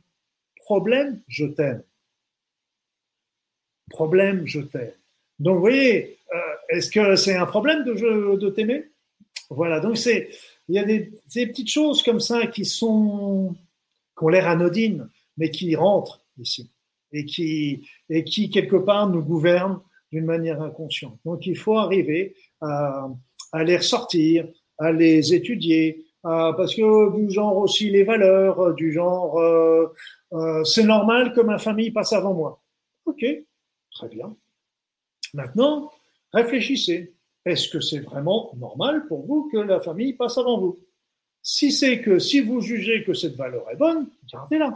Mais si vous jugez qu'après tout, il n'y a pas de raison que la famille passe avant vous ou que vous, passiez avant elle, qu'il serait peut-être normal que tout le monde passe ensemble, ah, peut-être qu'il y a quelque chose à changer par rapport à ça. Vous voyez, donc euh, c'est tout un tas de petites choses euh, qui, qui bloquent notre vie, qui réglementent, et au fur et à mesure, avec toutes ces règles, toutes ces lois, on s'enferme. Donc les règles, ces lois, et or, l'être humain, c'est la liberté. Nous sommes libres depuis le jour de notre naissance. Et tous ceux qui nous disent le contraire sont là pour essayer de nous dominer. Nous sommes libres jusque depuis le jour de notre naissance. Et ce qui va nous rendre le plus libre possible, c'est la connaissance. Et qui est-ce qui a apporté la connaissance à l'humanité? La connaissance à l'humanité, regardez bien les écrits. Les écrits, la connaissance nous a été apportée dans le jardin de l'Éden par le serpent, par Lucifer. Or, en fin de compte, il nous a, ça a toujours été présenté comme étant un péché, la connaissance, alors que la connaissance, c'est justement l'inverse. Lucifer n'est pas du tout tel qu'on le considère. Je ne parle pas de Satan, des forces mauvaises, etc. C'est autre chose. Je parle de, Lucifer. Lucifer était là justement pour apporter la connaissance. Parce que tout à l'heure, tu parlais de la, du libre arbitre, euh, donc du choix. Tu parlais de ça, Olivier. Mais comment faire, le, comment faire un choix si on n'a pas de connaissance, si on n'a pas la connaissance? Et donc Lucifer a apporté la connaissance à l'humanité. Je pense sincèrement pas qu'il l'a apporté à l'insu de Dieu, parce que je vois pas comment qu'il aurait pu faire quelque chose sans que Dieu soit au courant, vu que Dieu est tout. Euh, bon. Mais bon, ça c'est, on va pas rentrer dans des débats comme ça parce que c'est encore autre chose. Bon, bah, écoute, super. Euh, alors, je vois qu'on a beaucoup de questions qui commencent à arriver. Euh, alors, à moins que tu aies encore quelques éléments peut-être à rajouter, je te propose qu'on... Passons à quelques questions parce que en rajouter, j'en ai toujours, mais on va laisser un peu les auditeurs. Alors, peut-être, juste avant, est-ce que tu peux peut-être nous, pour les personnes qui peut-être aimeraient approfondir... Déjà, c'est vrai que le, le premier, euh, préparez-vous au changement, nous sommes en plein dedans, euh, dans ce qu'on, tout ce qu'on vient de dire ce soir, et donc euh, qui va qui va permettre d'apporter une assise par rapport à tout ça. Après ça, le, euh, être le meilleur de soi-même, oui, parce que c'est aussi euh, donc ça nous tous ces webinaires sont formés, sont faits de, de petits films, de petits films qui sont qui sont qui sont simples avec à chaque fois des petits des petits des petits e-books à télécharger, des petits questionnaires, des petits quiz, etc. Donc qui qui nous permettent de, de traiter un sujet qui et donc, euh, devenez le meilleur de soi-même, c'est comment développer tous ses talents. Euh, donc, dans, dans, dans, ce dans ce webinaire, dans City Learning, pardon, on a on a, je développe plein d'outils qui vont, qui permettent à chacun de, de, de développer ses capacités justement pour pour euh, pour être en fin de compte euh, soi-même, de plus être dans le paraître, mais d'être dans l'être. Et ça, c'est c'est là où on est bien, c'est quand on est dans un être. Et donc, c'est rêver comment, comment qu'on peut faire pour épanouir cet être. Voilà, donc c'est tout ce que je développe au, niveau de cet e-learning qui pour moi est essentiel parce que euh, nous sommes sur Terre essentiellement pour ça. Le deuxième, bah, devenez le meilleur de vous-même. Voilà, tu en as déjà parlé, mais c'est. C'est ce dont je viens de te parler. Le développement personnel. C'est ça? Voilà. Euh, c'est ce que je viens de te parler. Devenez le meilleur de vous-même, c'est développer tout ce que tout ce qu'on vient de tout ce que, ce que je viens de te dire, les talents, les aspirations, etc. Bon, arriver à faire ressortir son être. D'accord. Alors le, je fais un tout petit flash publicitaire, vraiment très très court, juste pour annoncer que sur ces deux formations, euh, donc c'est valable jusqu'au lundi 9 octobre. Donc euh, voilà, dans quelques jours, on vous fait un petit cadeau, voilà, sympathique. Vous avez 30% de réduction sur ces deux formations. Euh, voilà, si, si vous intéresse de commander, évidemment. Voilà, je referme le petit flash publicitaire. Je vais juste afficher un petit bouton sur la droite de la vidéo que vous verrez apparaître. Voilà, si ça vous intéresse, jetez un œil et on va passer aux questions-réponses. Alors, j'ai déjà une première question de Magali qui te demandait, euh, Luc, est-ce que les thérapeutes énergéticiens auront accès à une meilleure guérison de leurs patients et notamment la guérison des maladies dites incurables? Donc, ça fait suite hein, à ce changement évidemment énergétique. les médecines les médecines énergétiques font partie euh, de ce que les anglo-saxons appellent les MAC. C'est-à-dire, ce sont des, des, malades, des médecines qui sont à la fois alternatives et complémentaires. Elles sont complémentaires des médecines conventionnelles, bien sûr, mais aussi elles sont, elles peuvent être alternatives aux médecines conventionnelles quand les médecines conventionnelles n'ont pas de traitement à proposer. Donc elles apportent un plus. Et euh, pour moi, le miracle, parce que quand on parle des médecines, des maladies incurables, ben bien sûr, déjà, déjà les médecines énergétiques apportent un élément supplémentaire, un facteur de plus, de, de, de, pour pouvoir obtenir ces guérisons. On peut travailler aussi bien sur le plan physique que psychologique que sur émotionnel grâce à ces énergies. En montant le niveau vibratoire, ça va pousser aussi la personne vers, les, vers, vers la spiritualité. Mais ce qu'il faut bien comprendre, ce qu'il faut bien comprendre, c'est que comment peut-on faire un miracle? Comment peut-on faire un miracle? Comment peut-on faire un miracle? Eh bien, pour moi, le miracle vient de la coordination de deux facteurs. Le premier facteur, bah, c'est le thérapeute. Par exemple, quand euh, euh, Jésus faisait, toujours des miracles, il y avait un même miracle où il a dit, il a ressenti euh, qu'une femme avait touché son manteau et lui, il s'est arrêté en disant qui m'a touché? J'ai senti une force qui sortait de moi et quand il a sorti, quand cette force est sortie de lui, là, cette femme a guéri. Mais donc ça, c'est c'est le côté thérapeutique, bien sûr. Mais de l'autre côté, cette femme, il a dit à cette femme, va, ta foi t'a guéri. Alors qu'est-ce que c'est que cette foi? On peut dire la foi, c'est la foi en Dieu, c'est la foi en tout ça. Oui, c'est vrai. Mais moi, je pense que c'est elle qui avait la foi dans sa guérison. Elle, elle savait qu'elle avait la capacité de guérir, que grâce à Jésus, grâce à ses énergies, grâce à, elle a fait tout un changement, une évolution personnelle qui l'a conduite vers une évolution spirituelle qui a fait que elle est arrivée à un moment le thérapeute est arrivé à l'autre, et les deux ensemble, ping, ont fait le miracle. le thérapeute ne fera jamais de miracle tout seul, ou ce sont que on guérira le corps? Oui, on guérira le corps. Oui, mais c'est pas un miracle. On guérira le corps, mais on n'aura pas guéri la sens de la maladie. Et donc, on n'aura fait que qu'enlever la partie émergée de l'iceberg. Donc, si on veut vraiment les miracles de tous les lieux saints, quelle que soit la religion, c'est qu'il y a eu une évolution personnelle et il y a eu une thérapie qui s'est qui s'est associée à ça. Et c'est les deux, bing. Et c'est pour ça que le patient a un travail énorme et je dirais même essentiel dans, dans, dans, dans sa guérison et que le miracle est toujours possible. Alors, on a, tiens, on a plusieurs personnes qui te demandent est-ce que tu peux décrire un petit peu en quelques mots le webinaire du 6 décembre? Sans voilà. évidemment, mais. Ouais, ce que j'ai expliqué, c'est que je vais donner les clés pour, pour continuer son, pour, pour passer justement, pour suivre le niveau énergétique. Euh, donc, je vais expliquer, je donnerai des clés sur le plan physique, psychologique, énergétique, etc. D'accord.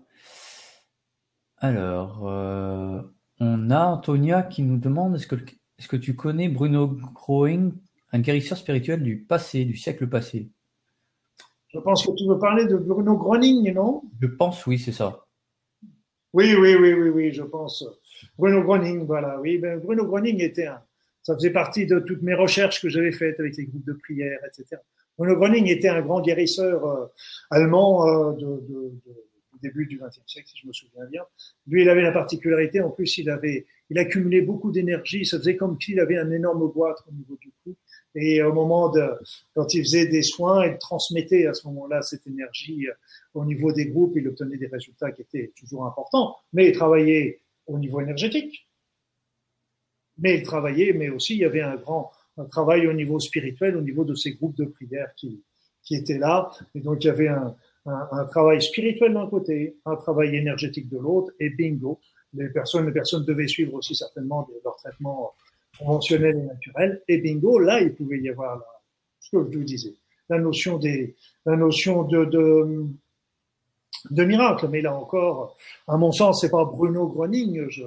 Bruno Groening était l'artisan, l'instrument, le moyen, mais c'était le, celui qui a fait le plus grand des travaux travail, c'est toujours le patient. Alors, on a une question de Pascal qui te demande J'aimerais vraiment que Luc nous donne sa lecture sur les maladies graves des jeunes enfants. Oui, parce que ça, les maladies graves des jeunes enfants, euh, ça toujours, euh, ça, interloque toujours parce qu'on se dit c'est un, c'est injuste, c'est injuste. Bon, ce qu'il faut bien comprendre, c'est que déjà d'une manière pragmatique dans notre vie, euh, dans la vie, c'est que l'enfant vit dans le, dans, dans le ventre de sa mère déjà euh, ce que vit sa maman, donc dans l'environnement, etc. On sait, on sait déjà par les phénomènes épigénétiques que, euh, le, par exemple, euh, le choc qu'ont eu les mamans euh, quand elles étaient enceintes du 11 septembre, elles ont eu un tel choc psychologique, un tel stress que ce stress a été transmissible aux enfants. Donc déjà, on sait que des éléments de notre des modes de vie, des ressentis, des vécus des parents est transmissible aux enfants. On sait que l'enfant qui va vivre des choses dans le ventre de sa mère bah, va, va provoquer, lui provoquer des chocs émotionnels, etc. Important. On sait que l'enfant bah, va ressentir, va entendre des choses, va voir des choses, va faire des choses. Il y a des enfants et donc euh, qui, ils vont vivre des, des situations euh, qui peuvent être des situations conflictuelles. Or, ils vont aussi euh, se retrouver de temps en temps dans des situations euh, de pollution, euh, etc. Donc déjà, il peut y avoir le facteur héréditaire, il peut y avoir les facteurs polluants au niveau de l'alimentation, au niveau de l'air, de l'eau, etc. Mais il peut y avoir, et puis il va y avoir les chocs émotionnels, le stress, etc., qui vient se surajouter. Donc déjà, déjà ça fait que ça peut déjà expliquer en grande partie les éléments. Mais personnellement, en plus de cela, euh, moi je, crois en une vie après la mort. Pour moi, c'est une lapalissade. Je crois qu'il y a un au-delà et je crois aussi à la réincarnation. J'ai eu des expériences qui m'ont fait remonter dans des vies antérieures, euh, bon, si, qui m'ont déjà rien que par rapport, mais voilà. Et donc, je pense que quand on revient, on revient avec ce que certains appellent le karma. On en reparlera tout de suite. Et donc, euh, c'est-à-dire des charges négatives de vie antérieure, et donc que, que, que l'on doit assumer dans cette vie présente. Personnellement, je suis contre l'idée qui est présentée habituellement du karma comme étant une punition. C'est-à-dire, c'est que nous sommes tous en train de vivre des expériences, bonnes ou mauvaises, parce que nous les avons gérées, et les bonnes expériences nous disent, OK, continue dans ce sens-là, t'es bien. Les mauvaises expériences sont là pour nous dire attention, wrong way, mauvaise voie, à toi de changer. Et donc, nous sommes, c'est, des expériences qui sont là pour nous dire reviens vers la lumière. Mais c'est nous qui devons le comprendre, personne d'autre. Et donc, de temps en temps, bah, on comprend qu'on revient vers la lumière, mais il y a des fois on ne le comprend pas. Et on s'en meurt, et on meurt comme ça, tout en restant bloqué dans ce chemin de l'ombre. Et donc, il faut qu'on revienne vivre une autre vie pour revivre cette situation. Mais c'est pas une punition. C'est parce que tout simplement, on n'a pas encore compris la leçon, si je peux dire, et qu'on est obligé de la, de la revivre pour enfin comprendre qu'on est obligé de changer. Et donc, ces enfants ben, reviennent pour revivre quelque part la leçon. Et, euh, et donc, quand ils auront compris cette leçon, ben, je pense que beaucoup de choses pourront changer dans leur vie, y compris dans leur maladie. Donc pour moi, c'est le karma n'est pas une punition. Le karma, contrairement à ce qui est dit, c'est que ce sont tout comme aujourd'hui nos vécus vont faire, vont nous amener des concepts et des croyances qui vont gouverner notre vie ensuite. Eh bien, dans le passé, dans nos vies antérieures, nos vécus ont créé des concepts et des croyances que nous avons pu ramener dans, cette vie présente et qui vont nous ramener encore des situations du même acabit mais ce ne sont pas, des, il n'y a pas de jugement là encore. Il faut sortir de cette notion de jugement. Le jugement, il y a le bon et le mauvais. Ok. Il y a des choses qui sont bonnes pour nous des choses qui sont mauvaises. Le feu est bon pour nous quand on, quand on a froid, on se réchauffe. Le feu est mauvais quand on va poser la main dessus. Est-ce que le feu est bon ou mauvais en définitive? Le feu il va être, il va être bon ou mauvais selon ce qu'on va en faire. Et là, le bon, le bien et le mal a été, nous a été apporté par le jugement. Et qui est-ce qui nous a apporté le jugement? Ce sont les religions. Donc il faut sortir de cette notion du jugement. Nous ne sommes pas en train de juger, on n'est pas juger, on est en train de vivre des expériences qui sont là pour nous faire grandir, évoluer. Donc, qu'on nous ait présenté ça comme étant des jugements autrefois pour évoluer notre humanité, c'est sans doute quelque chose qui a été salutaire. Aujourd'hui, nous commençons, il faut commencer à que les religions devraient commencer à comprendre qu'elles parlent à des êtres qui sont intelligents, à des êtres qui sont qui ouvrent leur conscience. Donc, il faudrait peut-être qu'elles changent de discours et qu'elles s'aperçoivent que aujourd'hui, on ne parle pas de jugement, on parle d'une évolution, une évolution vers le divin, une évolution vers la lumière. Et ça, c'est à chacun de faire sa route, mais c'est une évolution qui est belle. Il n'y a pas de bon et de mauvaise route, c'est que des que des expériences qu'on a à mener. Alors, d'habitude, Alors, d'habitude, particulière pour ressentir pour chakra. J'ai pas très bien compris ce que tu dis. Oui, là, apparemment, ça Y a-t-il une technique particulière pour ressentir les nouveaux chakras et quel est le sixième?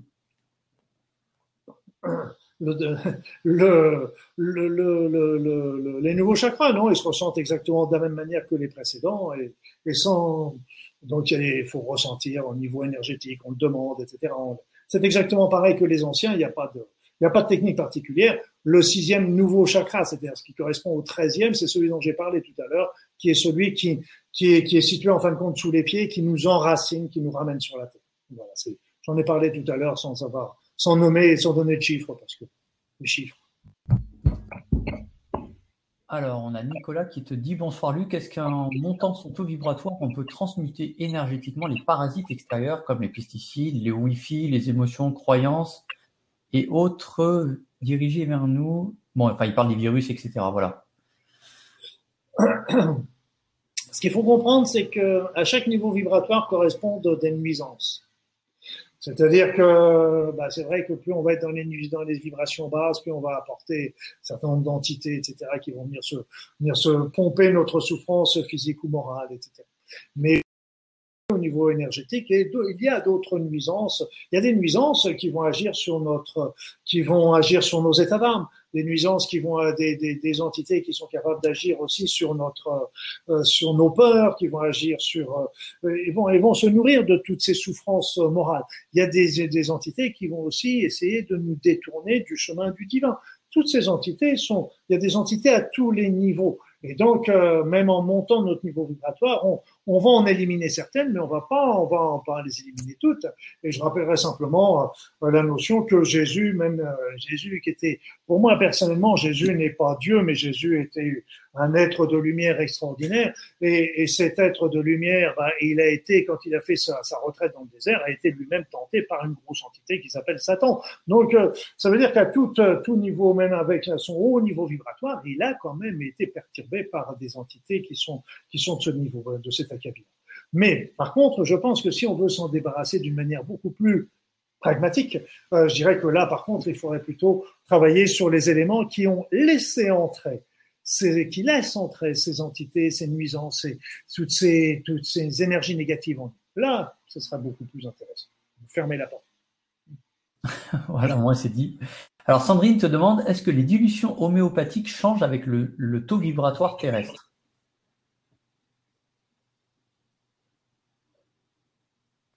Je, tout, tout va suivre.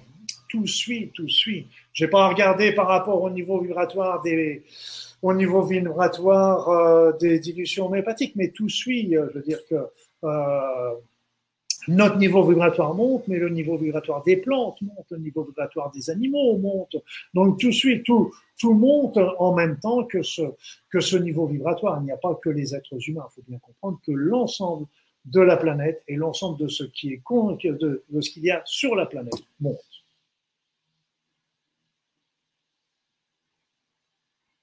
Allô la Lune, ici la Terre, ici la cinquième dimension. Ça y est, vous êtes tous passés dans cette. Là, voilà. Parce que ça rame un peu chez moi quand je clique sur le bouton, il y a des petits problèmes. Bon, ça remarche. Alors, du coup, j'ai perdu ma question. Oui, c'était voilà Lionel qui te demandait que penses-tu de l'activation des codes ADN je ne sais pas si c'est un lien avec la montée du taux vibratoire, mais bon. Ah, ça, justement, il faudrait voir un petit peu, parce qu'il y a mille façons de. on, a démontré que, pour moi, de toute façon, c'est ce que je disais tout à l'heure, c'est qu'on a dans notre ADN, on sait très bien qu'on a une grande partie de notre ADN qui n'est pas exprimée, et que fonction un petit peu de ce, des vécus euh, et du, de l'environnement, on ouvre certaines vibrations, on ouvre certains certains gènes et on la diminue. Ouais, la, notion du, du, direct est toujours intéressante parce que maintenant nous avons droit aux, vibrations du jardin. Donc, le, les codes, oui, on a toujours, il y a des codes qui permettent d'ouvrir notre ADN. On sait que des, des fréquences, des vibrations, des ondes sont capables d'ouvrir et de fermer certains gènes. D'ailleurs, c'est ce qui est utilisé dans certains vendeurs de graines aujourd'hui et qui nous permettent de vendre des graines en Europe qui ont été modifiées épigénétiquement. Donc évidemment, et ce n'est pas des graines, des graines OGM, mais elles ont été malgré tout modifiées épigénétiquement. Et donc, euh, il serait intéressant quand même plutôt euh, de regarder un petit peu les conséquences. Donc, on a des codes, on peut avoir des codes, on sait que la musique, la musique, ce sont des codes, des notes, les protéodies qui, par exemple, permettent aussi d'agir sur euh, chaque note correspond à, des, des, acides aminés qui vont correspondre à des protéines, etc. Donc tout ça, ce sont l'univers n'est qu'un hologramme qui est, en, est marche que par des codes et des symboles de toute façon. Et donc euh, notre ADN agit, euh, se travaille aussi par euh, ça. Et notre ADN est peut-être l'élément le plus magnifique qu'on puisse avoir au niveau de nos cellules parce qu'on sait très bien que lui est en conséquence euh, euh, directe entre ce qu'il y a à l'intérieur et à l'extérieur de notre de, de, notre être. Il est il est à la fois dans notre conscience il est à la fois dans le dans la conscience universelle. Il est relié. C'est bien. C'est vraiment on est capable de faire des choses. On a des expériences qui sont menées aujourd'hui sont absolument extraordinaires sur cet ADN. On est capable, par exemple, on est en train de réfléchir euh, si pour euh, euh, accumuler les, les, les, connaissances de l'humanité qu'on qu'on acquiert tous les ans, ces milliers d'informations, ces millions, ces milliards d'informations qu'on a tous les ans, si on ne va pas utiliser non plus des ordinateurs, mais de notre ADN pour compacter ces informations tellement elles sont importantes. Mais ça vous montre comment l'ADN peut compacter un certain nombre de, de, de... parce que l'ADN est un système quaternaire, qui un système qui est formé de quatre bases. Euh, donc, euh, alors que euh, nos ordinateurs ne sont formés que de deux bases, le 0 et le 1. Donc, ils sont, ils sont très limités. Mais un système à quatre bases, c'est un système qui est démultiplié par rapport à ce système binaire. Voilà. Donc, les codes et tout ça, oui, ça va, ça va, c'est capable d'ouvrir euh, notre, notre ADN, c'est une évidence. Bravo, il y a raison d'ailleurs aussi par rapport Tiens, d'ailleurs, c'est marrant. Enfin, c'est marrant. Je ne sais pas si c'est drôle, mais il y, a il y a pas mal de personnes qui nous parlent du, compteur Linky. Alors bon, évidemment, c'est, je pense qu'ils parlent du, de, de, la, de, la, notion énergétique et euh, des perturbations. Hein. Je ne sais pas si on peut parler d'électromagnétique, électrostatique. Ou... Voilà. Est-ce que tu aurais peut-être, je sais pas, un avis sur la question ou... Un avis sur le compteur Linky, ben, j'en ai pas plus que ce que j'en lis aussi dans la presse, parce que personnellement, je ne veux pas. Non, non, mais en tout cas, sur les perturbations euh, électromagnétiques. Oui, tout à fait. Ça perturbe des, provoque des perturbations électromagnétiques. Mais si tu veux, moi, je suis toujours euh, en train de regarder un petit peu l'inverse. Je me dis, OK, bon, quand je fais le test, c'est une évidence que cet appareil est nuisible, apporte des nuisances, ça c'est évident. Autant que peut l'être l'électricité, nos antennes relais, etc. Donc, euh, mais d'un autre côté, euh, cette Comment qu'on peut faire Parce que malheureusement, euh, le, là encore, le système est lancé. Est-ce qu'on va pouvoir l'arrêter? C'est une autre histoire. Par contre, est-ce qu'on peut, moi je me dis toujours, OK, qu'est-ce qu'on pourrait faire pour euh, neutraliser la nocivité de, cette, euh, de cet appareil Linky? Là, je pense que ce sera beaucoup plus intéressant. Et on peut, là, c'est là où il faudrait vraiment travailler dessus, faire des tests pour voir si on peut pas, je dirais, mettre euh, l'appareil Linky sous une bulle énergétique qui empêcherait euh, justement la nocivité de ces ondes sur les habitants environnement. Donc c'est, moi je regarde toujours, je, regarde rarement les incendies. Je suis plutôt du genre, voyons un petit peu les portes de sortie, voyons ce qu'on peut faire pour éviter que ça nous Ok, alors on a Corinne qui te dit, petite question Luc, lorsque je demande à capter les énergies telluriques et cosmiques, je ressens de légers bourdonnements, est-ce normal? Elles te répondent. elles te répondent. Euh, oui, ben c'est plutôt positif. Je pense pas que ce soit gênant. Hein, donc c'est c'est quelque chose. C'est peut-être un signe. Chacun chacun est unique et c'est peut-être un signe tout simplement que, que que, que vous êtes en train de recevoir ces énergies. Non, ben, ces énergies sont douces, sont bonnes, sont agréables. Toute énergie, l'énergie est toujours quelque chose de positif, d'agréable, de joyeux, de ludique. Et donc, euh, tous ceux qui vous diront le contraire, euh, fuyez, fuyez. Mais euh, donc, c'est pour ça que si vous sentez des petits bourdonnements, etc., bah, peut-être que pour vous, c'est justement le signe que vous êtes en train de les capter. Vous savez, c'est comme quand on capte les énergies divines. Voilà. Je vous laisse dans quel état nous sommes.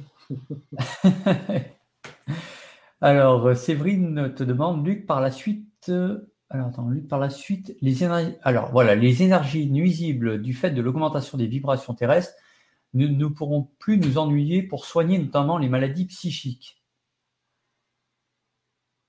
Oui, alors en fait, c'est une affirmation, c'est une question affirmation, mais. Ah, c'est-à-dire, c'est oui, oui, c'est une question affirmation.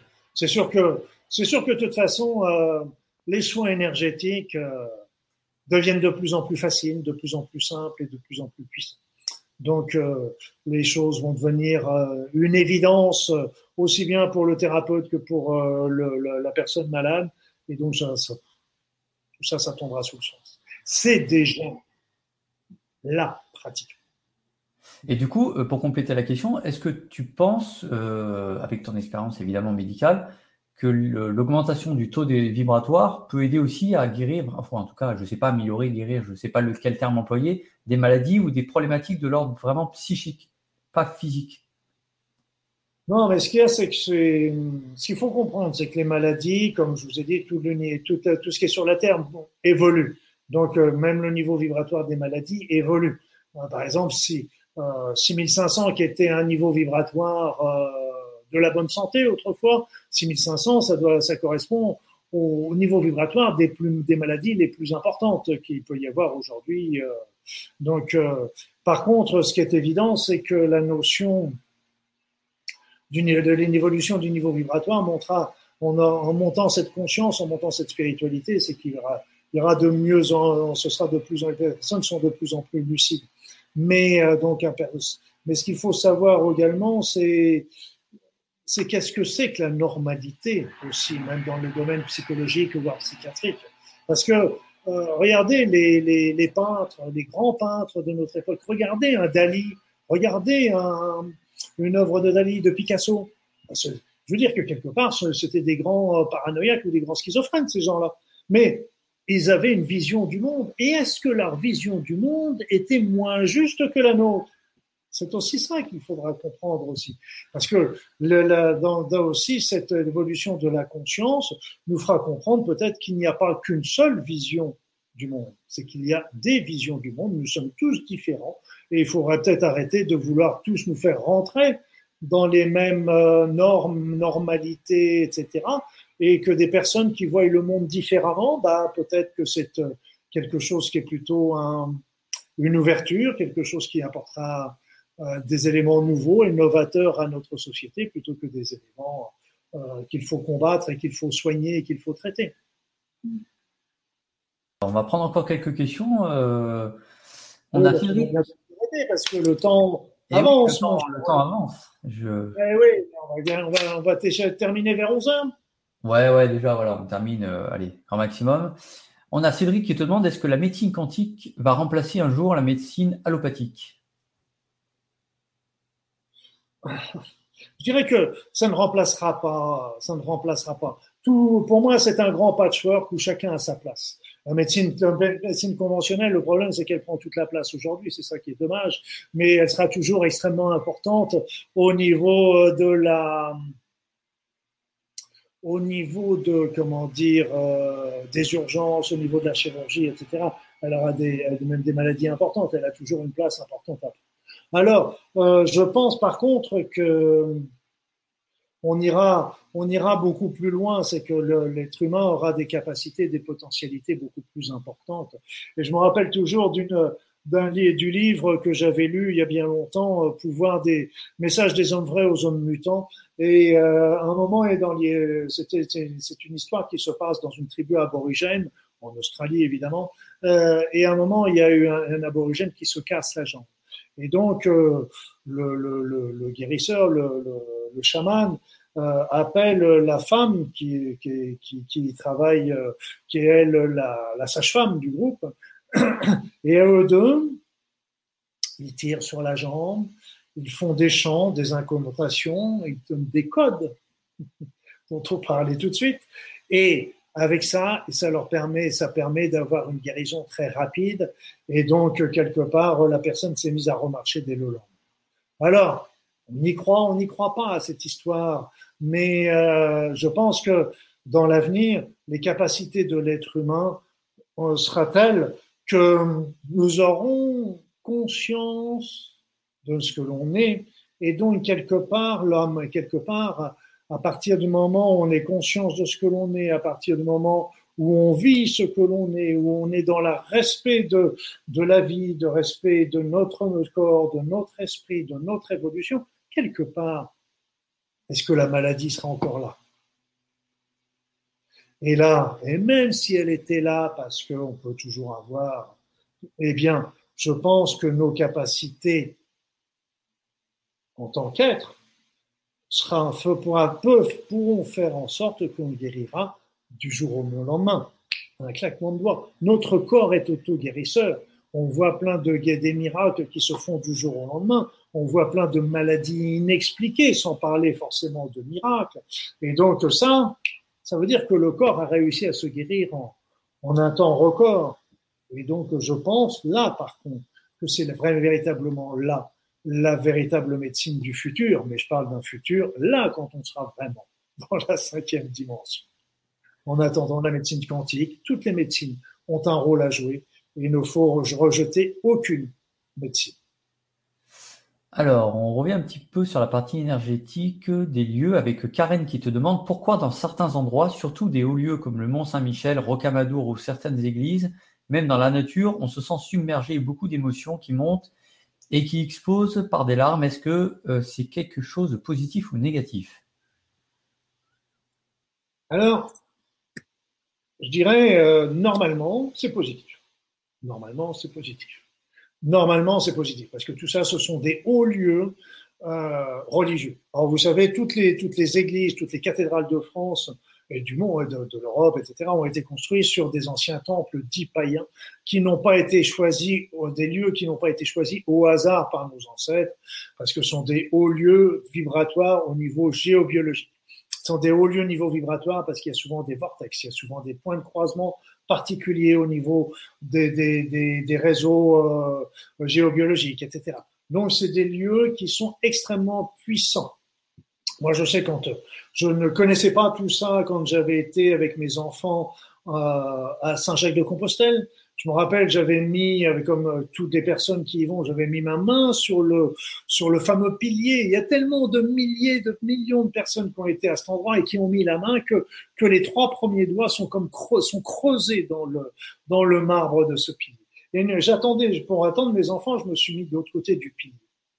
Et là, mes amis, c'est comme si j'étais monté là vraiment dans une fusée qui m'a conduit directement dans la cinquième dimension. J'ai senti et, et je me suis senti m'élever d'un seul coup, parce que ce sont des hauts lieux qui étaient prévus pour la prière. Alors, Dieu merci, la plupart ont gardé ou ont retrouvé ce niveau. Le problème, c'est que un certain nombre de personnes ont aussi dénaturé ces lieux, ont transmuté ces lieux en des lieux aussi qui étaient très puissants, mais au niveau négatif. Donc, euh, moi, je suis toujours extrêmement prudent parce que euh, moi, c'est ce que j'avais vu, par exemple, à La Réunion. J'ai vu qu'il y avait des personnes de La Réunion, là. il y a un vortex très puissant à La Réunion qu'on m'avait dit d'aller voir, ce que j'ai fait d'ailleurs, euh, qui est un vortex qui s'appelle au niveau de l'étang salé, si je me souviens bien.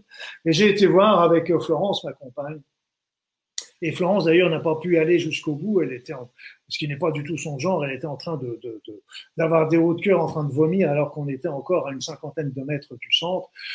Moi, je suis allé jusqu'au centre et le centre était véritablement un vortex extrêmement puissant. Sauf que, sauf que, et c'est pour ça que Florence était malade, c'est qu'il y a comme cette puissance. Cette puissance peut être utilisée aussi pour le bien, mais pour le mal. Et donc, il y a eu beaucoup de zozos qui ont utilisé cette puissance pour, pour en faire des saloperies. c'est moi l'expression. Et donc, on dénaturait le lieu et on transmutait le lieu en quelque chose de, de négatif. Et c'est pour ça que Flo était très, si, si mal, si mal, euh, parce que si ça avait été positif, elle aurait été transportée. Donc faites attention à ça parce que si vous n'êtes pas averti, euh, vous pouvez tomber dans le piège, dans le piège que certaines personnes me disaient, des réunionnais me disaient, moi, moi de temps en temps, j'y vais dans ce lieu et je m'allonge, et je me sens bien, ça me fait du bien, etc. Parce que bien sûr, on sent l'énergie arriver en nous, mais c'est pas forcément la bonne. Parce que donc ces lieux étaient au départ des lieux extrêmement positifs, extrêmement chargés positivement, qui étaient faits pour monter vers la prière, pour nous élever vers la prière. Mais malheureusement, comme toujours, il y a des imbéciles qui sont passés par là et qui l'utilisent pour des choses qui ne sont pas franchement claires. Donc toujours faire attention euh, où est-ce qu'on met les pieds. Écoutez votre ressenti, écoutez votre cœur, il vous le dira aussi. Et ne croyez pas forcément à ce qu'on vous a dit. Voilà, aux légendes et, et histoires locales. Alors, tu as Lilou qui te demande quand sera-t-il des personnes qui sont actuellement fermées à l'énergétique? Hein, c'est évidemment en lien avec le, sujet du futur. Hein. Non, c'est pas, il n'y a pas besoin d'être ouvert à l'énergétique. L'énergétique est une explication. Il y a simplement, besoin de se comprendre que l'humanité est en train de changer, l'humanité est en train de bouger. Moi, je force jamais les personnes à entendre des discours qu'ils ne veulent pas. Je leur explique simplement que l'humanité est en train de bouger, de changer, de se transformer, ce qui est une évidence. On a, j'ai parlé des preuves des éléments factuels qui sont, qui sont là et qui sont, qui sont réelles. Et donc, euh, simplement, bah, leur dire que, bah, que même s'ils croient pas en l'énergétique, bah, on peut toujours leur parler de la puissance de la pensée positive, de la pensée de l'amour, de la pensée de la compassion, de la pensée de l'altruisme, de la pensée de l'émerveillement, de la pensée de tout ça. Il n'y a pas besoin forcément de. faut jamais, moi, je, ne force jamais quiconque à, participer. Moi, je, transmets mes, informations, mes impressions, mes connaissances, mes observations, mais si vous ne croyez pas à ce que je vous ai dit ce soir, je ne vous en voudrais aucunement. Et au contraire, ça nous fera des bons éléments de discussion. Alors, j'ai reperdu ma question. Je crois qu'il y a une personne qui te demandait est-ce que tu vas parler dans ton prochain livre de la musique comme un. Alors voilà, c'est euh, voilà, est-ce que le rôle de la musique en tant que médecine dans son prochain livre? Euh, Certaines notes oui. sont utilisées en lithothérapie et en reiki. Euh, voilà. Ouais, oui, oui, bon, c'est une évidence. C'est une évidence que les musiques, euh, la musique, bon, je peux pas, c'est pas l'élément clé du livre, ça c'est clair, mais je en fais, j'en fais, j'en fais un, un petit chapitre là-dessus, dont j'ai parlé en particulier de la fameuse fréquence du 432 Hz, donc euh, qui, est quand même un, une, fréquence extrêmement importante parce que c'est une fréquence qui ouvre son cœur, qui ouvre vers la compassion, vers l'altruisme, etc. Et euh, Mozart a, composé son œuvre en 432 Hz. Là, on est passé au 440 ou 444, 440 Hz. Le 432 est passé en 440 Hertz. Il faut savoir, et c'est intéressant, pour quand est-ce que, quels sont les premiers qui ont changé le 432 pour le transformer, passer en 440? Ce sont les nazis pendant la première, la deuxième guerre mondiale. Ils ont changé ça. Parce qu'en fin de compte, le, le, le, le, changement de cette fréquence induit aussi euh, des psychologies différentes. On est plus dans l'intellectualisation des choses et on est plus dans l'agression ou dans le, dans le, dans le combat. Alors que le 432 nous porte plus vers l'altruisme, l'ouverture et la chose comme ça. Et donc les nazis ont mis ça au point, ont instauré ça dans leur pays. Et après ça, il y a eu, je crois que c'est dans les années 50 ou 60, il y a eu un consensus international qui a fait que le 432 est passé au 440. C'est une hérésie. C'est une hérésie. Le 432 est la fréquence de l'univers, c'est la fréquence de l'être humain, c'est la fréquence où, où on est en relation, on est en, en niveau énergétique pour avec avec l'ensemble de la de la de la de la création, je dirais. Donc il faut absolument et certains auteurs, certains musiciens aujourd'hui font leur musique en 432 Hz écoutez ces musiques et vous en trouverez vraiment la différence. Alors apparemment, il y a pas mal de personnes qui sont fans de tes méditations parce qu'il y en a plusieurs qui te le demandent depuis le début de la conférence. Bon, je sais pas, c'est peut-être pas forcément prévu, mais euh... ah. alors après, on a Ghislaine qui te demande est-ce que tout le monde va passer dans la cinquième dimension? Ah, bah, Voilà une question. Voilà une question qui est très bonne. Voilà une question qui est très bonne. Voilà une question qui est très bonne parce que OK, on monte notre niveau vibratoire. OK. Est-ce que, ceux qui ne sont pas arrivés à monter ce niveau vibratoire euh, passeront quand même dans la cinquième dimension? C'est peu probable. C'est peu probable. C'est peu probable. Mais là encore, ce n'est pas un jugement. Ce n'est pas un jugement, c'est-à-dire que ce sont pas des, ce sont des personnes qui ne sont pas prêtes psychologiquement et spirituellement. Ce n'est pas un jugement. Vous savez, euh, imaginez que vous vouliez suivre des cours d'anglais aujourd'hui en tant qu'adulte. Donc, vous allez vous inscrire dans une école. Et dans cette école, qu'est-ce qu'ils vont vous dire? Bonjour monsieur, bonjour madame, bien sûr, on va vous inscrire. Maintenant, nous avons trois classes. La classe débutant, la classe des gens qui parlent déjà un peu mais qui voudraient se perfectionner, et la, classe pour les gens qui veulent vraiment euh, faire le langage parlé courant ou dans quelle classe, dans quelle catégorie vous vous situez. Ce n'est pas un jugement qu'on vous fait là. Parce que si, on vous, si vous vous dites, euh, euh, moi je suis, en temps, je, je, suis débutant, mais je vais aller dans les confirmés, ben vous allez vite dépasser. Eh bien là, c'est pareil. C'est-à-dire, c'est que on est fait pour vivre dans le niveau vibratoire qui nous convient. La maladie correspond au niveau vibratoire qui lui convient. Si les germes se développent à certaines fréquences, c'est pas les germes qui arrivent, c'est c'est qu'ils sont faits pour, vivre à cette fréquence-là. les cellules cancéreuses, c'est celles qui sont les qui vivent le mieux à la fréquence de la maladie qui leur correspond. C'est pas l'inverse. Et donc, nous sommes ces fréquences sont extrêmement importantes et et donc, euh, bah, malheureusement, les personnes qui n'auront pas, qui n'auront pas atteint ces fréquences, bah, ne pourront sans doute pas passer dans cette cinquième dimension. Qu'adviendra-t-il d'eux?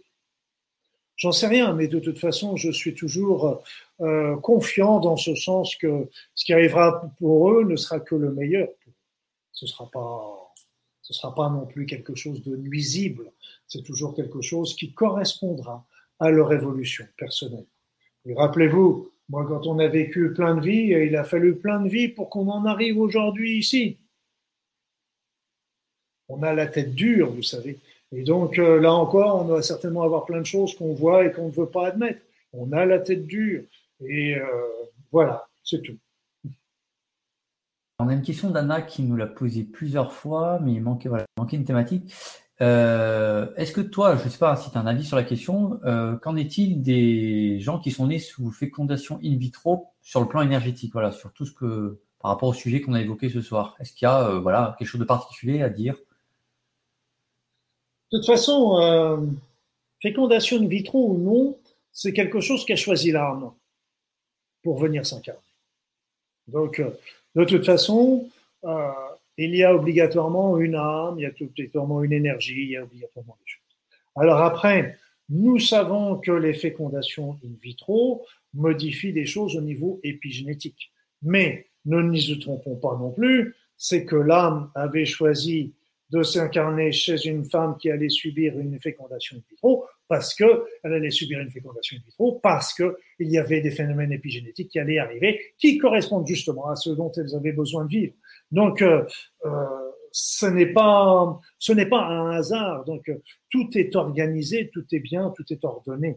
Donc, c'est vrai que je n'ai pas eu l'occasion. Il n'y a jamais une personne qui est venue me voir en me disant, voilà, je suis un, le résultat d'une fécondation in vitro. Euh, examinez-moi en tant qu'individu, etc. Euh, voir si j'ai une différence par rapport aux autres. Euh, sincèrement, quand je regarde un petit peu loin, je vois pas de différence. Je vois pas de différence. Mis à part celle que je viens de vous dire euh, par rapport au, risque qu'il peut y avoir euh, au niveau, au niveau euh, épigénétique, parce que c'est une évidence que fécondation in vitro, moi je vois ça aussi avec les fameuses mères porteuses, etc. Ce sont des choses qui qui vont qui interfèrent toujours sur sur l'enfant parce que que va vivre cet enfant? Et là, il est, il, est porté pendant toute sa pendant toute sa grossesse par une femme qui ne sera pas qui n'est pas sa mère et qui va pas l'élever plus tard. Bon, je veux dire, euh, qu'est-ce que ça va donner? Qu'est-ce que ça va donner aussi euh, de ces enfants qui sont élevés par des couples homosexuels Mais là encore, pas de jugement, tout est bien tout est bien, tout est organisé. Et euh, si, si la personne doit vivre ça, c'est qu'elle l'a prévu pour. Si c'était pas bon quelque chose, c'est des choses qui ne seraient pas déroulées comme ça. Donc c'est pour ça que ne, pas tomber dans le jugement, laisser comprendre que nous sommes des milliards d'individus sur cette terre. D'ailleurs, vous savez, c'est pas un hasard non plus si nous sommes des milliards aujourd'hui sur cette terre, alors que nous sommes en fin de cycle c'est que justement, tout le monde vient vivre un petit peu ces derniers, doit vivre les derniers éléments pour évoluer, pour justement passer. C'est pas là encore, c'est, c'est pas un hasard non plus. Donc, euh, vous savez, nous on regarde quand on voit ce qui se passe sur Terre. Imaginez que j'ai raison en disant qu'il y a plein, on, a, s'est réincarné plein de fois et qu'on se réincarnera plein de fois par la suite. Eh bien, imaginons ça. Eh bien, à ce moment-là, ça veut dire que le, c'est les réincarnations, c'est un film avec toutes les histoires qui se sont déroulées à chaque fois. Et quand on arrive sur cette terre, ce qu'on en voit, c'est quelques images de ce film. Quelques images de ce film. Quand vous voyez deux, trois images d'un film, comment voulez-vous être capable de juger le film? Ce n'est pas possible. Et comment voulez-vous être capable de comprendre ce qui se passe dans le film quand vous avez deux, trois images simplement? Ce n'est pas possible parce qu'on n'en voit qu'une partie. Donc là encore, il faut arriver à faire confiance euh, à la vie et confiance dans l'élément. Euh, et, vous savez, moi je me dis toujours, si l'univers cherchait à nous détruire, ça ferait belle lurette que ce serait fait. Il a qu'à il a qu'à éternuer, et puis, ou le soleil a qu'à éternuer, et puis ce sera vite réglé pour nous. Voilà. Mais c'est pas fait, c'est pas fait. Si c'est pas fait, c'est que. On n'a pas raison. Vivre. Exactement. Alors, je vais prendre la toute dernière question, parce qu'après, il est 23h, en tout cas chez nous en France. Euh, alors, Lionel te demande est-ce que le taux vibratoire. Attends. Non, le fait que le taux vibratoire augmente va permettre à l'être humain d'activer des potentialités telles que le clair ressenti, la clairaudience, la clairvoyance, etc. Et est-ce valable pour tout le monde? C'est vrai, tout à fait. C'est ce que je disais tout à l'heure. Avec la clairvoyance, avec quelques. On va, tout ça, ça va se développer. Mais nous l'avons déjà. C'est ce que je disais tout à l'heure. Nous les avons déjà, tous ces sens, toutes ces capacités, toutes ces qualités. On les a déjà d'une manière beaucoup plus importante. Il faut comprendre que la, la vision à distance a été utilisée largement pendant la deuxième guerre, pendant la guerre, la deuxième guerre mondiale, pendant la, la guerre froide. Pour ils ont repéré grâce à ces visions à distance euh, des bases ennemies euh, qui étaient qui n'avaient pas pu être découvertes euh, par les satellites. Mais ces visions à distance étaient à l'époque le fait que de quelques personnes qui avaient des dons. Aujourd'hui, cette vision à distance, nous l'avons tous. Et faites-vous plaisir. Simplement, moi, je rigole de temps en temps. Je me fais plaisir. Je me fais mon paramount. je me fais mon paramount. Je me fais mon paramount. Je m'allonge ou je me mets dans mon fauteuil et puis je ferme les yeux et puis je m'imagine en train de marcher dans le Sahara. Je m'imagine de marcher sur l'eau je m'imagine de. Vous connaissez l'histoire? Tiens, on va, puisqu'on est à la fin, je vais vous raconter quand même l'histoire, petite histoire amusante de, Jésus qui est en train de marcher sur l'eau avec les apôtres et qui essayent de le suivre à la nage comme ça. Et puis euh, il y a un apôtre qui dit à Jésus Mais tu sais, Jésus, t'as tort, hein, parce qu'elle est bonne. Hein vous pouvez vous imaginer marcher sur l'eau comme Jésus. Et ce qui est intéressant, c'est que plus nous allons lâcher notre cerveau critique, plus les éléments vont commencer à se développer. C'est-à-dire qu'on va pas avoir que la vue, on va avoir aussi les odeurs, le bruit, on va avoir aussi, on va commencer à avoir des, des éléments, des détails, etc., qui deviendront de plus en plus vrais, de plus en plus justes. Donc, comme toujours, ces talents, nous les avons en jachère mais à nous maintenant de savoir les utiliser et de les développer. Mais donc, comment qu'on fait pour ça? Bah, Il faut prendre le temps de le faire. C'est comme quand vous voulez jouer, apprendre à jouer du piano, il faut apprendre le temps de monter des gammes, etc. Ça prend du temps, ça demande de l'exercice, ça demande de l'opiniâtreté, mais on arrive, à, on arrive à faire des choses qui sont intéressantes. Et tous ces talents, ils sont déjà là. C'est pour ça que nous sommes déjà quelque part dans la cinquième dimension. Bah écoute, je crois que ça sera une belle conclusion, à moins que tu aies quelque chose à rajouter, mais. Oh ah bah on va, va s'arrêter là. On va s'en garder pour la prochaine fois. Eh bah oui, oui, la prochaine fois. Vous avez encore un webinaire complet pour la deuxième partie de, du sujet. La deuxième partie, la prochaine fois, ce sera sur les doubles sens de la maladie. On aura encore beaucoup de choses à, qui est très très important parce que cette double sens de la maladie est vrai autant pour les maladies graves mais aussi pour tous les, les problèmes de, de, de, de, notre corps. Mais on, peut, on pourrait parler aussi, sans parler de maladie, ce sera aussi très, très, c'est la même chose pour tous les éléments négatifs qu'on peut vivre dans notre vie. Tout c'est la même chose, c'est exactement. Et une maladie, qu'est-ce que c'est? C'est évidemment un élément négatif qui est dans notre vie. Donc, euh, que ce soit un, clou qui s'enfonce dans notre pied, un, ou alors une, euh, une mauvaise nouvelle que l'on qui, nous arrive dans notre vie ou, ou une maladie qui se développe, c'est la même chose. Il y a toujours un double sens. Et il faut absolument arriver à les comprendre, sinon on passe à côté de l'essentiel. Voilà. Et voilà. Et le double sens, ça sera le mercredi 15 novembre 2017. Ah bah merci, j'avais perdu les dates. Voilà, c'est ça. Et le même endroit. Même heure, même endroit. Et l'autre, c'était en décembre. C'est la deuxième partie de, la, de cette soirée-là. C'est le mercredi. C'est toujours des mercredis, hein, donc c'est simple le mercredi 6 décembre, donc c'est la deuxième partie de, du sujet de la soirée. Et entre les deux, on aura le mercredi 15 novembre qui sera dédié vraiment au, au double sens des maladies. Oui, parce qu'on aime bien le mercredi, parce que le mercredi matin, en général, c'est le jour où les, où les jardiniers aiment bien passer dans la résidence avec leurs débroussailleuses, leurs machins. C'est, ça met de l'animation dans le fond. Voilà, c'est ça. Ou alors des. j'espère que ça vous a pas perturbé trop, j'espère. Voilà, en tout cas, oui. Alors, pour répondre à toutes les personnes qui ont demandé, il y aura un replay demain, d'ici demain soir hein, au maximum. Vous recevrez un email de notre part avec euh, le lien qui vous permettra de voir le replay, euh, d'accéder à nouveau, si vous le souhaitez, en tout cas, découvrir les, différentes formations du docteur Luc Baudin. Euh, j'en profite, alors on le voit peut-être pas trop, mais derrière, vous avez l'URL du nouveau site de Mike Bibouda, parce que je, bon, on a démarré un petit peu vite à cause des problèmes techniques, mais je, je me suis pas présenté. En deux mots, je suis Olivier de My Bibouda, donc je fais partie de l'équipe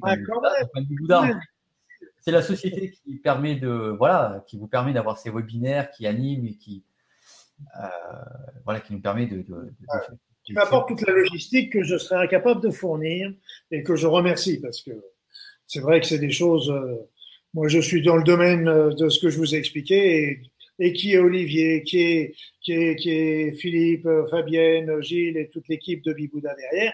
Tant mieux, tant mieux, et un grand merci à eux parce que ils me permettent de, de, transmettre des messages que j'aurais certainement pas pu transmettre d'une manière aussi aussi belle, parce que vous vous rendez compte, aux quatre coins de la France, aux quatre coins des pays francophones, c'est génial. Je vous en remercie. Merci de votre confiance toujours.